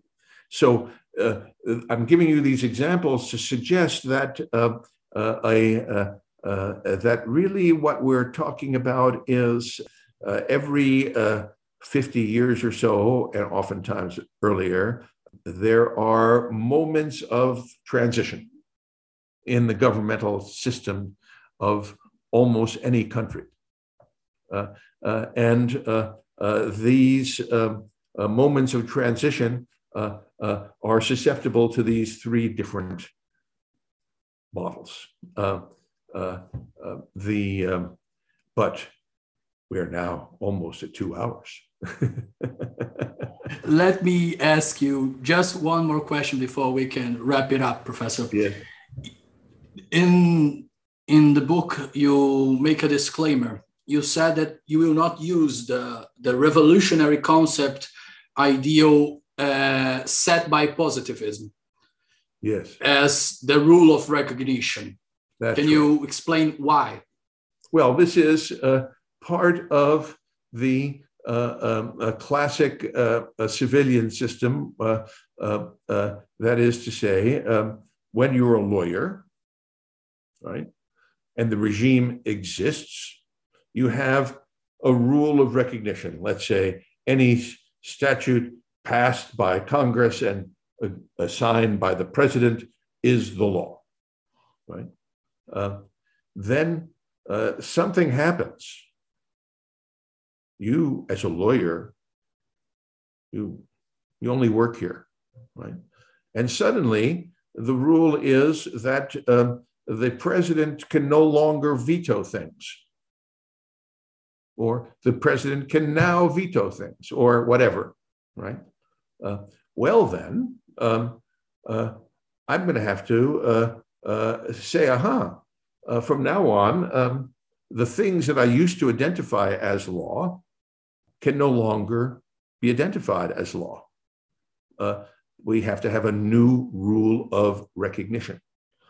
But what I'm trying to say is, first and foremost, um, that that is a very simple minded way of describing how lawyers actually, legal uh, judges and lawyers actually um, uh, operate. Uh, they have a culture of argument, um, which then changes as a result of changes in the regime. So in the Brazilian case, um, uh, the uh, success in, of impeachment in the case of Collor was a crucial element in saying, well, we should use impeachment in this new case. If it hadn't been perceived to be a success the first time, even though the words may or may not have said the same, you know, same thing, um, uh, you would never have thought of using it the second time. um, uh, so um, uh, this is part of uh, the uh, uh, my view that um, rather than having a rule of recognition, we have a practice of recognition. Um, or to use, I think, Ronald Dworkin's fundamental contribution, there every uh, legal system has has three conceptual elements. One is rules. Either they apply or they don't apply. That's rules. Another one is principles principle of equality, principle of human dignity. Well, what does that mean in individual cases? There are arguments. uh, there isn't a self evident single notion of human dignity. uh, the, uh, uh, uh, then there are policies which are not abstract parts of the Constitution which are justified on pragmatic, forward looking grounds. You see. So, for example, uh, should the uh, general, uh, uh commanding general of the uh, uh, army be elected, selected by the president or not? Well, in different systems, um, they, they, the answer should be different, not because of the principle of civilian control, but rather which will tend to minimize the chances of military dictatorship. so that's a forward looking thing. Uh, should we, uh, how much of a free market system should we have? Well, uh, if you put some principles in there, some statements about that you should or you should not, um, you're saying, well, you know, um, uh, um, uh, entrepreneurial free market activities can uh, generate a lot of good or a lot of bad, and we decide that the good is better than the bad or not. So that's a forward looking thing. That's not like human dignity. It isn't that we decide that human dignity uh, is pract- a good thing for practical reasons. No, it's a good thing for foundational reasons uh, that each person has the fundamental right to determine his own life or something of this kind. Um, in any event, so um, the uh, um, uh, uh, the positivist rule of recognition approach to the rule of recognition supposes that um, legal culture can be reduced to a set of rules. This is actually empirically, when you look at different legal cultures, uh, regardless of the particular principles and policies they adopt uh, and rules. It isn't true that everything is reduced to rules, uh, even though the Conseil constitutionnel and the Conseil constitution uh, uh, and the Conseil d'État pretend that's the case. okay, Professor, any final thoughts before we can uh, end, end our conversation? Well, uh, it's been a pleasure. And I very much want, uh, hope uh, that uh, people are encouraged uh, Uh, to uh, apply uh, to Yale. and I'm, you know, maybe I'll still be around, maybe not, but the spirit of the Yale Law School will continue. Professor, it has been a, a, pleasure and a true honor for me to have have the opportunity to listen to you for over two hours here in this, in this matter. I'll send hope, you my bill. I'll send you my bill. I hope we can talk again in the future, Professor. Sure. It's been after, the next, after the next Constitutional Assembly in Brazil. uh, let's see the result if that comes. That's right. bye bye. Bom dia, boa tarde, boa noite. Eu tenho a tremenda honra hoje de entrevistar o professor Bruce Ackerman, da Faculdade de Direito de Yale. Professor, o senhor poderia se apresentar para os nossos ouvintes? Bem, meu nome é Bruce e eu estive no Brasil em 1985, durante as diretas já. Eu já tive muitas oportunidades de visitar o Brasil desde então, e é sempre um prazer porque eu posso falar português. Meu espanhol é muito bom, mas eu posso falar português no Brasil e em Portugal, menos em Lisboa, porque por lá eu não entendo nada. Mas depois de uma semana falando espanhol com sotaque português, eu fico bom em Brasil. E eu tenho acompanhado os eventos recentes e nos últimos 50 anos por aí. Professor, hoje nós falaremos sobre seu livro, que foi traduzido pela editora Contracorrente aqui no Brasil com o nome de Constituições Revolucionárias. Esse é o primeiro de uma nova série em que o senhor desenvolve um estudo sobre o processo de legitimação das constituições do século XX. Eu pude notar que o livro não trata apenas de direito constitucional, mas ele traz um vasto conhecimento sobre ciência política. Mas com isso em mente, me permita começar perguntando: primeiro, como a ideia de estudar esses processos lhe veio à mente? E segundo e mais importante, podemos esperar um estudo de casos sobre o Brasil no livro por vir? A Faculdade de Direito de Yale esteve devotada à ideia, que é fundacional na tradição do civil law, de que é um erro fundamental considerar direito político e economia como coisas separadas. A Constituição é apenas um pedaço de papel. Para que ela ganhe legitimidade, ela precisa ser institucionalizada em instituições existentes, seguindo formas que os cidadãos de um país entendam como legítimas. Se esse processo falhar, a Constituição vai ser apenas um pedaço de papel. É claro, no entanto, que, de alguma forma, os brasileiros são herdeiros da tradição do civil law de Portugal.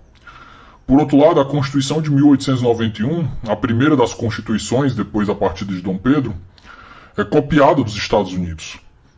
Você vai ver um presidente, duas casas congressuais, uma Suprema Corte, uma Constituição escrita, no decorrer dos anos de 1920, a, o sistema brasileiro ele funcionou. Ele não funcionou perfeitamente, mas nenhum desses sistemas funcionava.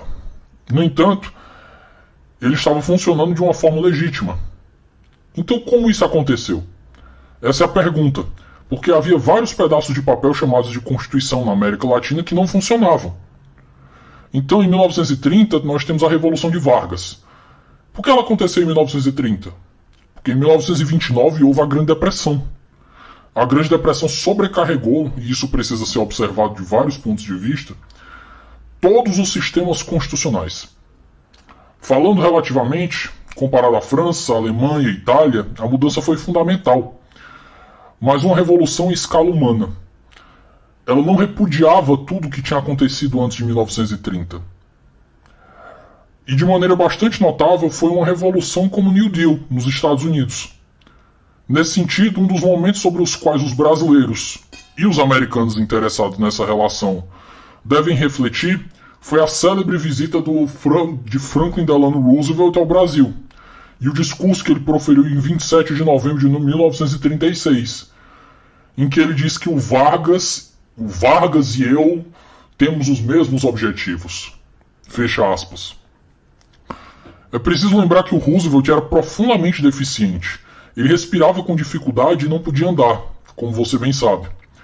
Ele nunca fez uma viagem de navio fora, pra, fora dos Estados Unidos durante toda a sua doença, que era poliomielite, para quem não conhece. Até esse ponto. Essa foi a primeira viagem para fora dos Estados Unidos. Ele poderia ter ido para Inglaterra e vários outros países queriam vê-lo. E ele foi para o Brasil. Por quê? Porque o Vargas e o Roosevelt tinham algo em comum. Ambos eram corporativistas. O New Deal exigia que as empresas negociassem com sindicatos. Se eles se recusassem a negociar com sindicatos e entrassem em greve, a greve ia durar para sempre. Nada poderia ser feito para prejudicar o movimento. Isso é corporativismo. E eu adoraria que o estudante do Brasil viesse a Yale pesquisar esses paralelos. E era algo bastante autoconsciente. Então eu vou dar um salto e lembrar que depois de 1945 nós temos um novo mundo. Mais uma vez, os Estados Unidos estão repudiando nazistas, etc., e o Vargas cai. Mas ele volta a vencer em 1951. Portanto, não era como se a visão corporativista social houvesse morrido no Brasil. Há uma relação fascinante entre essa visão e o socialismo. Em seguida, nós temos o, o próximo período, que foi um momento trágico nas relações entre o Brasil e os Estados Unidos, que foi quando o Quadros foi eleito para a presidência em 1964. Quadros não tinha uma linha partidária específica, ele era um conservador em certos temas e centro-esquerda centro em outros. Mas por algumas razões que nós não devemos discutir, apesar delas existirem, quando o Quadros é eleito, ele é vigorosamente pró-Cuba. Justamente após o Kennedy conseguir seu único triunfo na política internacional, que é a vitória na, na crise dos mísseis em Cuba, quando ele forçou os russos a atirarem aqueles mísseis do, do território cubano ali que fazia uma ameaça aos Estados Unidos. Nesse momento, a CIA pensou que o Brasil era pró-Castro. E isso fez com que o Lincoln Gordon, que era embaixador à época, que em muitos aspectos era um tremendo apoiador da democracia, viesse apoiar o golpe no Brasil. Esse era um golpe americano e em resposta ao incidente. Se Quadros não tivesse essa posição, os Estados Unidos não teriam apoiado o golpe. Veja que terrível. E não havia como Quadros saber. A crise aconteceu em dezembro, eu acho. Na verdade, acho que foi, foi em outubro. E ele assume a presidência em janeiro. É uma verdadeira tragédia no sentido grego da palavra. No entanto, e esse ponto é importante, a partir de 1985, com as diretas já, o Brasil faz parte de um movimento mundial pró-democracia. É fácil olhar para o Brasil isoladamente, mas o que havia era uma mobilização pró-democracia, queda do Muro de Berlim, mobilização na China, na Praça da, Praça, da, da Praça da Paz Celestial, que acabou resultando em um massacre. As coisas se desenrolaram de maneira diferente em diversos países. O ponto crucial, e aqui eu respondo a pergunta, como isso se encaixa no livro que eu escrevi? É que a Assembleia Constituinte de 1988 foi um esforço muito similar ao que o Gorbachev estava fazendo na União Soviética. Mudando o status quo, abrindo-se para o mundo. Abrindo-se e não, e não destruindo o sistema. E o movimento mobilizado que vinha das diretas já se tornou complicado. Havia um centro a centro-direita, a centro-esquerda, os comunistas, todos estavam lá, mobilizando, exigindo uma nova Constituição para expressar as reivindicações revolucionárias e a revitalização da tradição democrática brasileira, que, quando comparada aos outros países, foi relativamente bem sucedida. Apesar, é claro, isso também é uma realidade nos Estados Unidos, de ter sido dominada pelos ricos. Os Estados Unidos, o Brasil e o México são países são os países mais plutocráticos do mundo, tirando a Arábia Saudita da equação. Até a Rússia é competitiva, mas não é pior. Isso não quer dizer que não sejamos democráticos. Há uma diferença entre a distribuição de riqueza e os eleitores ordinários têm o direito de participar. Dessa forma, o que acontece em 1980, 8 é que Ulisses Guimarães, apesar de ter um número relativamente pequeno de apoiadores na Assembleia, contava com uma mobilização popular, o que fez com que conseguisse afirmar o parlamentarismo no rascunho da Constituição.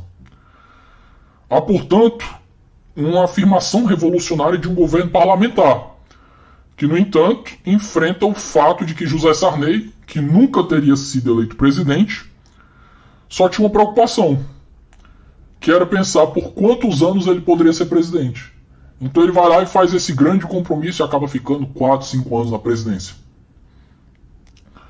Isso é uma revolução em escala humana. Em vez de fazer como aconteceu na Venezuela e dizer nós te matamos, te repudiamos, faz uma opção de transição com dois elementos: um mandato de quatro anos e um referendo no quinto ano para reafirmar ou não o governo parlamentarista. Então, a minha experiência me levou a analisar a cultura constitucional como separada das crenças políticas. E eu trago isso para o caso do Brasil, onde temos vários casos de marcos no presente momento de desenvolvimento do país. Um desses marcos é o estabelecimento das Assembleias Constituintes, o que aconteceu repetidamente, não somente em 1988. Esses pontos de virada foram marcados por constituições, até mesmo os militares fizeram isso. Eles não precisavam ter feito, mas por que fizeram? É por causa de uma cultura de constitucionalismo. Estava no alto interesse deles ter uma constituição, o que não repete, o que não repete em muitas outras ditaduras, o que, o que não se repete em muitas outras ditaduras militares, especialmente quando a Constituição é violada com frequência. Isso é um tremendo recurso quando consideramos quais são os verdadeiros problemas que o Brasil enfrentará nos próximos 30 anos. Em seguida, eu gostaria de enfatizar que é uma grande vantagem escrever uma nova Constituição de vez em quando. Veja os Estados Unidos, nós estamos nós temos a mais velha Constituição escrita do mundo, e foi por isso que o Trump quase conseguiu tomar o poder no 6 de janeiro. Porque nosso modelo de escolher o presidente fazia algum sentido no século XIX, mas não faz mais nenhum sentido agora. Mas nós estamos presos nele, porque é impossível, tecnicamente, emendar a Constituição. Professor, me permita mais uma pergunta. No seu livro, o We the People, volume 1, o senhor fala de algumas revoluções que eram formalmente emendas, mas substancialmente elas transformaram a Constituição em algo novo. Por exemplo, a 13ª, 14ª, 15ª emenda, as emendas da, da reconstrução, elas integraram a população negra e isso criou, eu não diria uma constituição, uma nova constituição, mas um documento substancialmente diferente daquele que foi elaborado na Filadélfia. Absolutamente correto. Nós tivemos grandes mobilizações e transformações. Em comparação, por exemplo, no ano de 1891, quando a República Brasileira foi estabelecida. Veja em 1888, o Brasil aboliu a escravidão. Os Estados Unidos supostamente fizeram o mesmo em 1865. Então, em 1890, os dois países eram idênticos nesse aspecto. O Brasil aboliu a escravidão, exceto na realidade, e nós encerramos a reconstrução e os negros livres passaram a ficar presos em posições de servidão em meios rurais. Enquanto o Brasil mandava escravos para a morte em Minas, os Estados Unidos estavam explorando e chicoteando seus negros livres. Então, quando eles se cansavam muito ou ficavam doentes, nós os deixávamos morrer. Portanto, esses dois esforços de reconstrução, que eram revoluções em escala humana, falharam quando eles de fato tiveram sucesso? A verdade é que nunca houve um sucesso. Contudo, não obstante a diferença entre a tomada de poder pelos militares em 1964 e o movimento dos direitos civis nos Estados Unidos, é possível verificar o progresso em ambos os países na atualidade. Esse ponto é importante porque nesses tempos é fácil que ignoremos aspectos fundamentalmente importantes para a história de ambos os países. Falando especificamente do Brasil, as estatísticas de 2020 mostram que 25% dos brasileiros entre 25 e 34 anos têm diplomas universitários. 23, 27% mulheres e 21% homens. Isso é incrível. É importante notar que as mulheres têm conseguido diplomas em uma velocidade superior à dos homens, em todos os países líderes no mundo. Até que se tornam mães e isso reduz sua participação na força de trabalho. 50 anos atrás, quase ninguém além da elite tinha um diploma universitário. Dessa maneira, se você tivesse uma Assembleia Constituinte agora, ela seria diferente daquela de 1988, quando de fato mobilizações populares conseguiram influenciar o texto constitucional, mas o cidadão médio não era capaz de entender e opinar sobre a questão. Agora, se você tem 60 anos e não tem um diploma universitário, você pergunta para sua neta o que ela acha que ela vai te dizer. Então, essa é uma grande oportunidade para o constitucionalismo iluminista. Além disso, como eu já mencionei, vocês têm uma fascinante afirmação do parlamentarismo, que deveria levar as pessoas a considerar se o presidencialismo é mais propenso a levar demagogos, sejam eles de direita ou de esquerda, a tomar o poder. Professor, essa ideia de uma nova Assembleia Constituinte foi apresentada pelo senhor em um congresso em que o senhor dividiu espaço com o ministro Luiz Roberto Barroso. Naquele momento, algumas pessoas, especialmente constitucionalistas de viés mais progressista, se mostraram bastante receosos com a ideia, porque nós vivemos em um, um zeitgeist profundamente reacionário. Os constitucionalistas, então, eles demonstraram medo de que esse zeitgeist ele pudesse sequestrar o processo constituinte durante a Assembleia. Então eu lhe pergunto, o que pode ser dito para aplacar esse medo dessas pessoas? Bem, olhemos para a Europa, porque é uma crise mundial de constitucionalismo. Isso é uma tragédia. No entanto, podemos aprender algo ao observar como crises semelhantes são mediadas por diferentes formas de governo. Então, o que temos é um movimento da direita radical na Alemanha, na Itália, que são sistemas parlamentares, na Espanha, em menor grau, na França. Deixemos o Reino Unido de lado por enquanto. Nas últimas eleições na França, caso importante para o Brasil, em razão das semelhanças entre os sistemas presidencialistas de vocês, havia um partido de esquerda, um de direita e um de centro. Marine Le Pen venceu por pouco o candidato mais à esquerda no primeiro turno, que, que é o que quer que, o que você pense dele, ele não é um, e eu não sou um grande admirador, ele não é um demagogo autoritário. Ele é um socialista.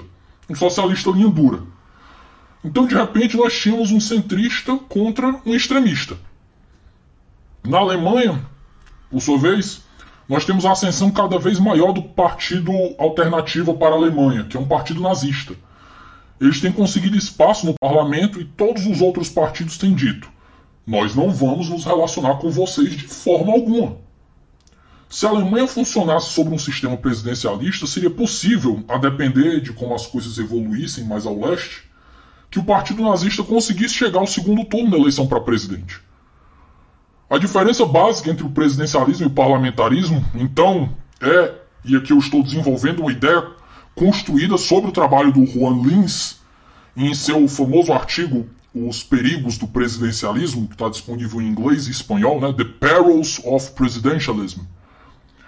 Que em um sistema presidencialista você vai às urnas votar em uma pessoa que representa certos princípios. Em um sistema parlamentarista, por outro lado, você vai às urnas votar em princípios. Dessa maneira, já que você está votando em uma pessoa, isso permite que demagogos carismáticos como Trump, Bolsonaro ou Marine Le Pen, a chegado no segundo turno, consigam conquistar as massas. Ao votar em princípios, no entanto, as pessoas são diferentes, as coisas são diferentes. Tomemos o Trump como exemplo. Ele defendeu que mexicanos não deveriam ser autorizados a entrar no país e que o Islã não deveria ser considerado uma religião legítima. Com isso em mente, e eu gosto, e eu não gosto muito da conversa do Zeitgeist, eu te pergunto: se essas ideias representassem uma plataforma partidária, quantos votos ela conseguiria? Sendo pessimista, 20%? De forma alguma, plataforma assim alcan alcançaria 50% do eleitorado. Há pessoas com as quais discordo, por exemplo, o Mitt Romney, mas ele nunca aderiria a algo assim. Ele teria seu próprio partido conservador, defendendo o livre mercado e coisas do tipo. Então, um sistema parlamentarista padrão, em que há três, quatro, cinco partidos, com um limite que impeça a proliferação partidária, de preferência representando amplamente o espectro político, esquerda, centro-esquerda, centro, centro-direita e direita Nessa situação, a esquerda e a direita podem ser tomadas por demagogos, inclusive simultaneamente. Isso não seria, entre aspas, ruim, porque cada um teria apenas uma fração dos votos. É claro que seria algo terrível. Seria muito melhor que não houvesse tantas pessoas atraídas por esse, atraídas por esse tipo de ideia. Entretanto, para que um demagogo saia vitorioso, ele precisaria, ele ou ela precisaria de 45 a 50%, a 50 dos assentos do parlamento. Isso é muito difícil de acontecer, especialmente porque, e isso é verdade por todo mundo, mais e mais pessoas, sobretudo as com educação universitária, são independentes. Elas não se veem como apoiadores do PT. Elas enxergam que o PT tem algumas boas ideias, o centro tem algumas boas ideias, etc. 50 anos atrás nós tínhamos muito mais membros dedicados de partidos. É possível afirmar, nesse sentido, que o Bolsonaro teria muito mais trabalho para vencer, o que não significa, obviamente, que ele não, não conseguiria, isso não seria impossível num sistema parlamentarista. Outra coisa fascinante, e aqui também precisamos da perspectiva comparada, é saber por qual motivo houve essa dramática mobilização protestante no Brasil, nos Estados Unidos e na África. Isso é muito peculiar eu sempre acreditei que o Brasil fosse um país completamente católico. De repente nós temos protestantes, de repente protestantes revolucionários. E por que isso está acontecendo nos Estados Unidos? E na Europa? Eu acredito que o professor Han Herschel, da Universidade de Toronto, tem um livro sobre esse fenômeno, Constitutional Theocracy, Teocracia Constitucional. Absolutamente. É um livro excepcional. E apesar de discordar dele, recomendo a leitura. Aliás, eu não diria nem que discordo dele, apenas que há um elemento ao qual ele não deu ênfase, que é o fim da Guerra Fria. Durante a Guerra Fria, os protestantes radicais entendem que estão diante de uma escolha entre a tradicional democracia constitucional e o comunismo. Diante de tais opções, o que é fazer? Apoiar a democracia constitucional. Daí, quando não existem mais ameaças de ditaduras comunistas, o que acontece é que as pessoas como Lula são marcados como comunistas. E grupos que fazem isso têm uma vantagem organizacional. O que eu estou analisando aqui são as estruturas, não as pessoas. Dessa forma, a minha suposição é que, em um país como o Brasil, em que eu não sei bem a proporção de ateístas, pensamento ao qual eu me filio, protestantes e católicos, a escolha entre o presidencialismo e o parlamentarismo é algo crucial. E eu acredito que o parlamentarismo, de algum tipo dentre os vários existentes, será uma contenção importante contra ditaduras. Com isso em mente, o que deveríamos nos perguntar é: que mecanismos institucionais podem ser usados para reduzir as chances de vitória de um demagogo? Não obstante, assumamos que as, as pessoas digam que eu estou errado e optem pelo presidencialismo. Bem, nesse caso, há várias características no sistema brasileiro que são de fundamental importância nesse contexto, e uma delas é o estado de emergência. Vocês precisam eliminá-lo da Constituição. Em razão da tradição brasileira de abuso recorrente dos poderes de emergência. Soma a isso o fato de que a emergência da Covid tem gerado mais abusos. Bolsonaro, obviamente, está se aproveitando disso houve de fato mais uma vez conversa sobre o uso de poderes de emergência durante a pandemia por aqui. Absolutamente. Mas a pergunta, se vocês realizarem outra convenção constitucional, é: o que deve estar na lista de prioridades? A meu ver, o que deveria estar nessa lista é a reafirmação do compromisso da deliberação de 1988. Vocês precisam levar a Constituição de vocês a sério porque aquela tradição é a base de uma geração de conflitos com ditaduras militares. A sua geração só experimentou esse perigo durante os últimos anos, enquanto eles, que lutaram pela Constituição de 88, passaram uma geração inteira enfrentando esses problemas, sendo presos e mortos por isso. Então esse é um legado trágico que merece ser considerado. Mas, seguindo, é preciso analisar quais são as características mais perigosas do sistema presidencialista brasileiro. A que ocupa o primeiro lugar são os poderes de emergência. Eu desenvolvi uma proposta que envolve uma supermaioria escalonada, que funciona da seguinte maneira: o presidente terá autoridade para declarar a emergência durante 60 dias devendo convocar uma sessão no Congresso, que deverá aprovar o ato por maioria simples. Se o ato não for aprovado, cessa a emergência e a Suprema Corte deverá emitir uma ordem nesse sentido. Por outro lado, se o ato for aprovado, a emergência continua por mais 60 dias, devendo chegar ao fim, a não ser que 60% dos votos do Congresso aprovem a, a continuação. Em seguida, você exige 70% dos votos para a renovação e depois 80% dos votos. Dessa forma, para que seja possível a instalação de uma emergência por mais de 60 dias, e mais importante, por mais de um ano, seria necessário que o presidente tivesse o apoio dos partidos de oposição, que não teriam interesse nenhum em apoiar uma medida como essas, a não ser que o fato de existisse na realidade, existisse de, um, de fato uma emergência. Nesse último caso, se não apoiasse a medida, os partidos de oposição seriam derrotados na eleição seguinte. Essa supermaioria escalonada foi adotada, não nos meus termos, em 2008, quando a França promoveu sua revisão constitucional para eliminar os poderes ditatoriais de De Gaulle, para declarar uma emergência sempre que quisesse. A estrutura adotada tem uma, alguma semelhança, mas eu acredito que a minha seja mais clara. Clareza nesse caso é algo necessário como bem demonstra a experiência brasileira. Se houver muitos princípios ou coisas do tipo, torna-se mais fácil para o presidente demonstrar que cumpriu os requisitos. Então, novamente, essa deveria ser uma das prioridades no topo da lista caso vocês viessem a adotar o presidencialismo em uma nova convenção constitucional. Outra importante prioridade, e isso não deve ser visto como uma crítica à decisão do ministro Luiz Roberto Barroso, é uma crítica à terrível solução que foi dada ao problema relacionado a quais situações um presidente pode ser substituído por má conduta. O impeachment, no caso. Eu acredito que a interpretação do Barroso estava correta, mas isso mostra que a Constituição precisa ser alterada. A ideia segundo qual um candidato que lidera as pesquisas pode ser eliminado da corrida 39 dias antes da eleição é algo ridículo. Isso foi o que fez Bolsonaro vencer. Isso precisa ser eliminado. Em seu lugar, por exemplo, poderia ser instituída uma nova forma que existisse que qualquer exigisse que qualquer impugnação a candidaturas deveria ser feita em até nove meses das eleições. Em seguida, o Tribunal Superior Eleitoral, que deve ter mecanismos de indicação que garantam sua imparcialidade, importante frisar, ele deveria afirmar, avaliar as eventuais acusações como os casos de corrupção, por exemplo, e apresentar uma decisão em até seis meses de eleição. Dessa forma, os partidos políticos terão respostas objetivas sobre a possibilidade ou não de seus candidatos disputarem.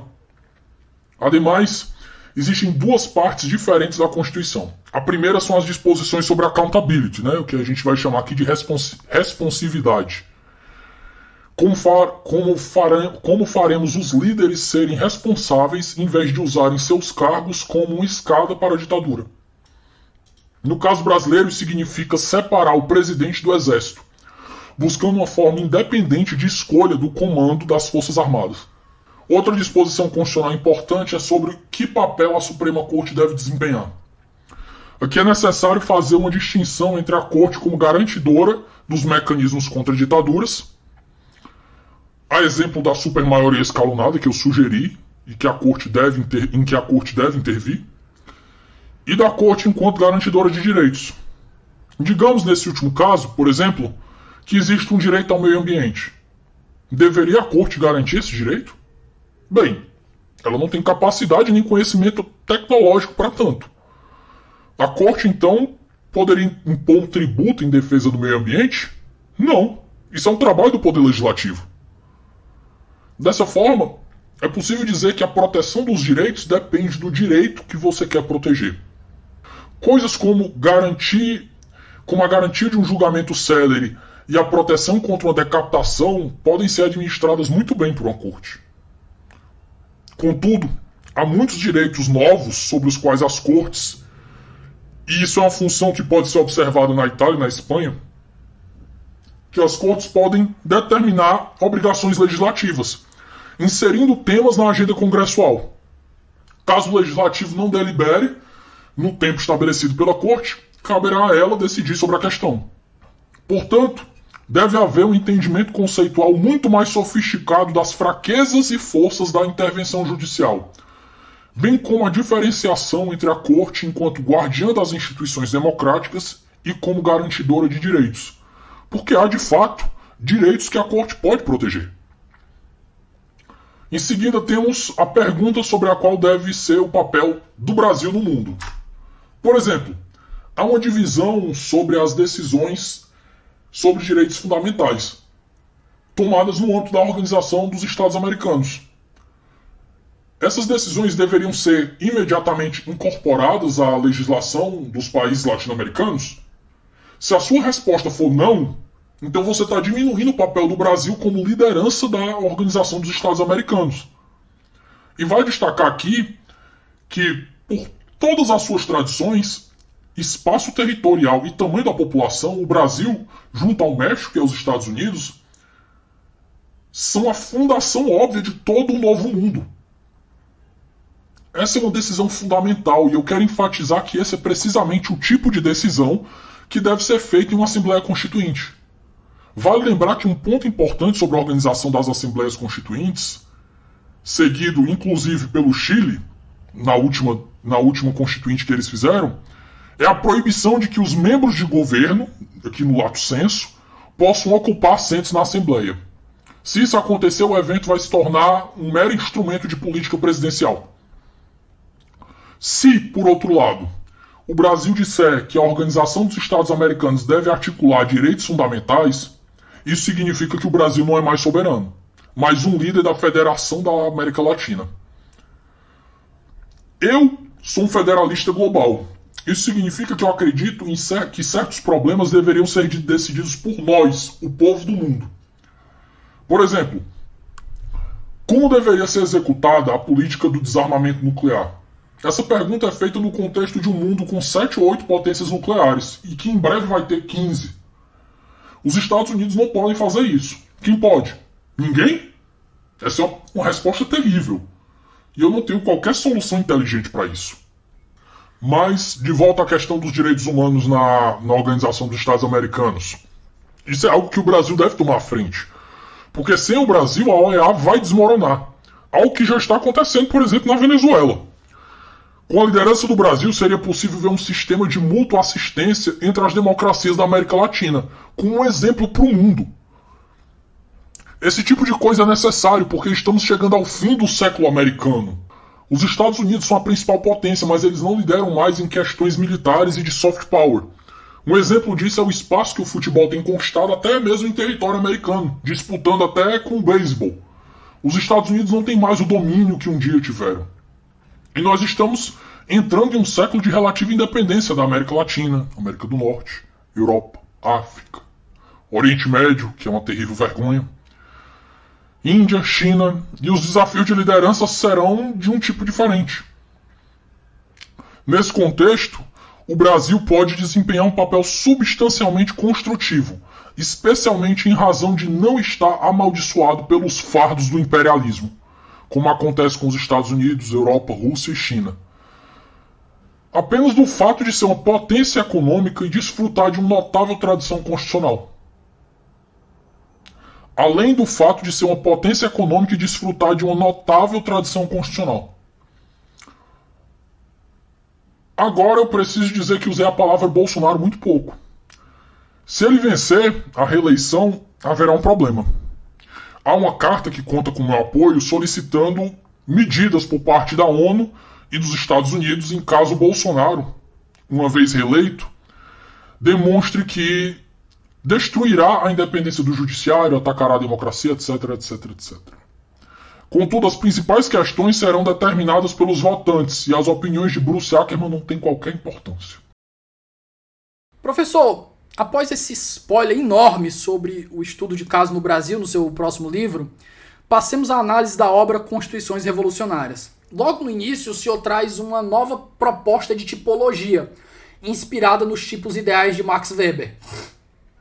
Essa proposta vai servir de guia ao longo de todos os estudos de caso que são apresentados no decorrer do livro. A tipologia proposta apresenta três tipos ideais: a Constituição Revolucionária, a tradição pró-establishment e a construção da elite. Podemos então começar discutindo o modelo de constituição revolucionária e a ideia dos quatro tempos, também desenvolvida na obra e necessária à compreensão desses tipos ideais? O que temos aqui é um regime estabelecido. Sempre há, nesses casos, um grupo relativamente pequeno de pessoas que acredita que aquele regime é uma desgraça para a humanidade. Sempre há. Isso acontece, é claro, porque todos os regimes sempre ficam aquém da perfeição. A luta por justiça, qualquer que seja o seu conceito de justiça, será sempre interminável. Então, no tempo 1, na insurgência mobilizada, essas pessoas têm coragem de se insurgir contra o regime de maneira pública, correndo risco de vida. Nesse aspecto, Lula e Nelson Mandela são semelhantes, assim como Lenin, que voltou à Rússia clandestinamente com a ajuda alemã, buscando começar uma revolução. Quando ele chega em seu destino, ele sabe que ele pode ser preso e morto, mas ele não se importa com isso. Outro fato importante é que a maioria das revoluções fracassam. Contudo, ocasionalmente, por um ou outro conjunto de razões, nós tivemos estudado a relação com o fim da, da Guerra Fria, as mobilizações no, no, nos anos 1980 em muitos países. Às vezes o movimento ganha força e apoio, fazendo com que regimes, fazendo com que o regime estabelecido precise fazer concessões para que possa se sustentar. Nesse momento nós temos um ponto de virada entre a Constituição revolucionária e a tradição pró-establishment, quando há uma vitória reformista. Na Espanha, por exemplo, Franco foi bem sucedido não em estabelecer o fascismo, mas em transmitir seu regime para a geração seguinte. De maneira diferente, o que acontece no Brasil é a tomada do poder no tempo 2, que é o tempo da fundação constitucional. Surge então o problema da constitucionalização do carisma, que é onde entra a teoria de Weber. Contudo, há uma diferença entre a teoria de Weber e a minha. Para ele, o carisma é uma característica pessoal. Hitler era carismático, Mussolini era carismático. Eu, por outro lado, falo sobre carisma organizacional.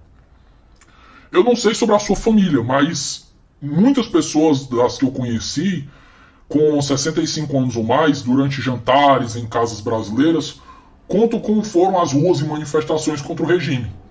Esses grupos de pessoas que se insurgiram contra o regime, em conjunto, fizeram sacrifícios.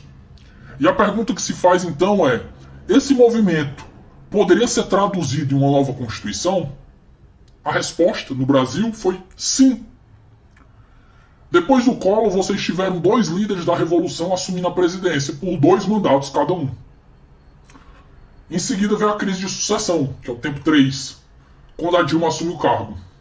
Nós tivemos algo parecido com a morte do Franklin Delano Roosevelt, quando o Henry Truman assumiu o cargo de presidente e deu continuidade às políticas do New Deal. Mais tarde, com o fim do mandato de Truman, o Eisenhower toma posse, mas ele não desafiou as políticas do New Deal. Ele respeitou. O que vemos no Brasil, então, é uma constituição de transição que afirma o presidencialismo. E ele funciona. Porém, de repente, durante o tempo 3, né, a crise de sucessão, quando o texto constitucional tem certas características ruins, a Corte, enquanto guardiã da integridade do sistema, perturba a eleição seguinte.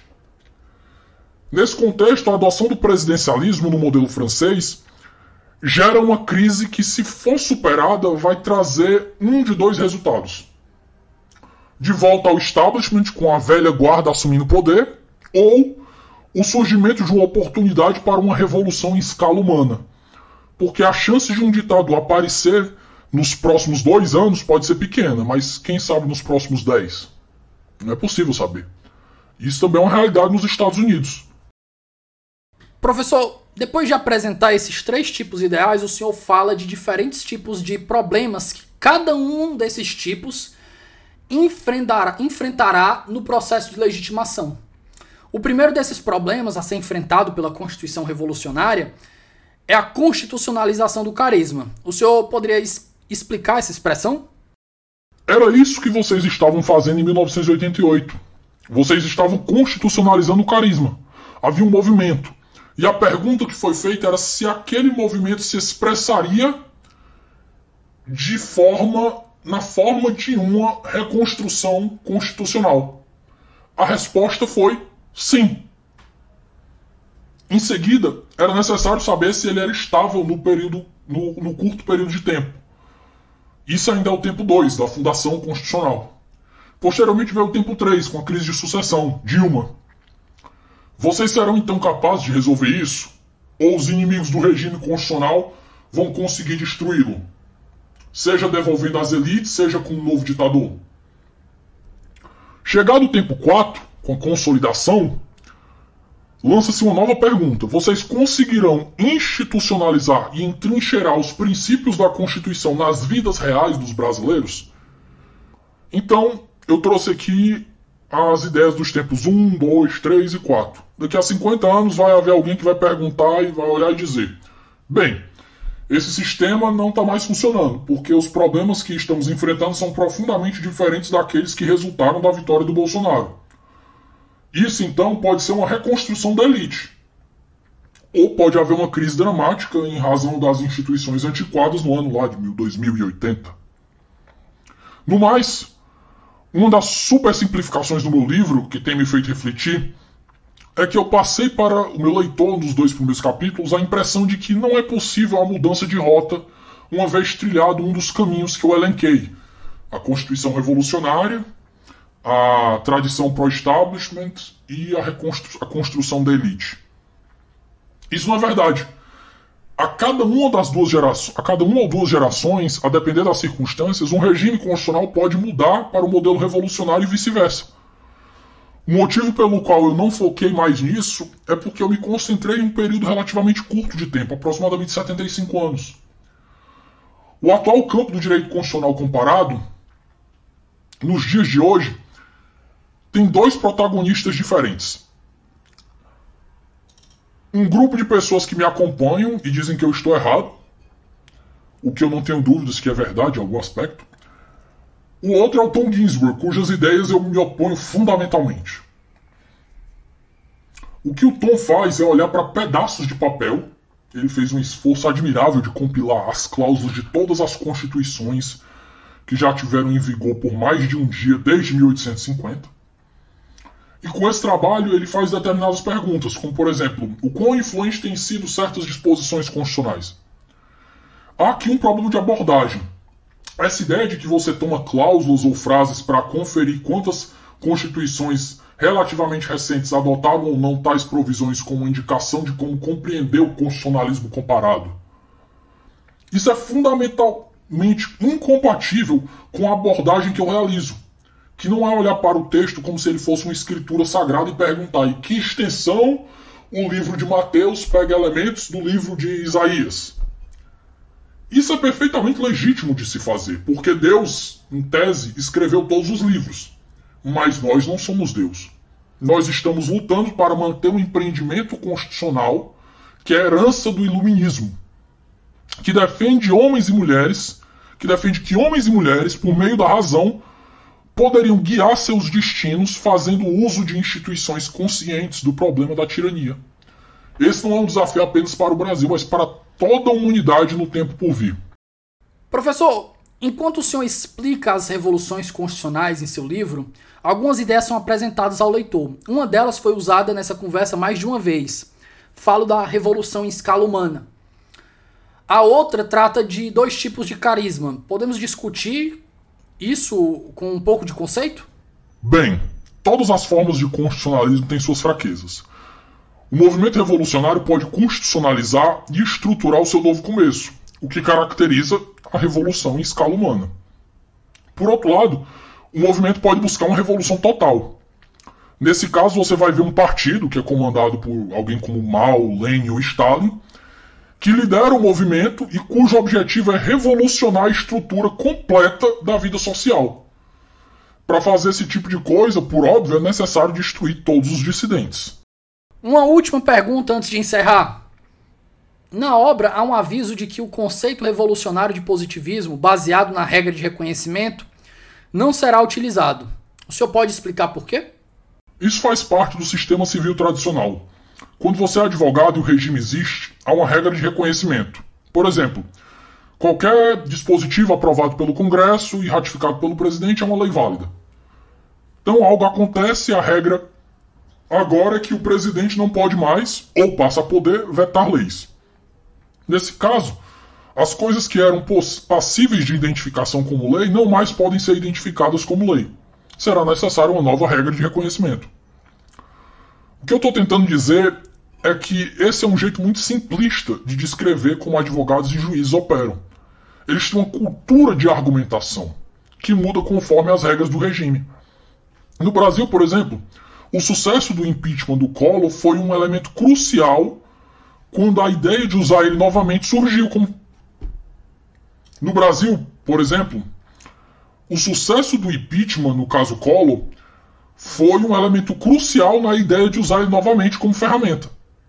Se a primeira experiência não tivesse sido bem sucedida, vocês não pensariam em usar ele novamente. Então, com isso em mente, a minha posição é que nós não temos uma regra de reconhecimento, mas uma prática de reconhecimento.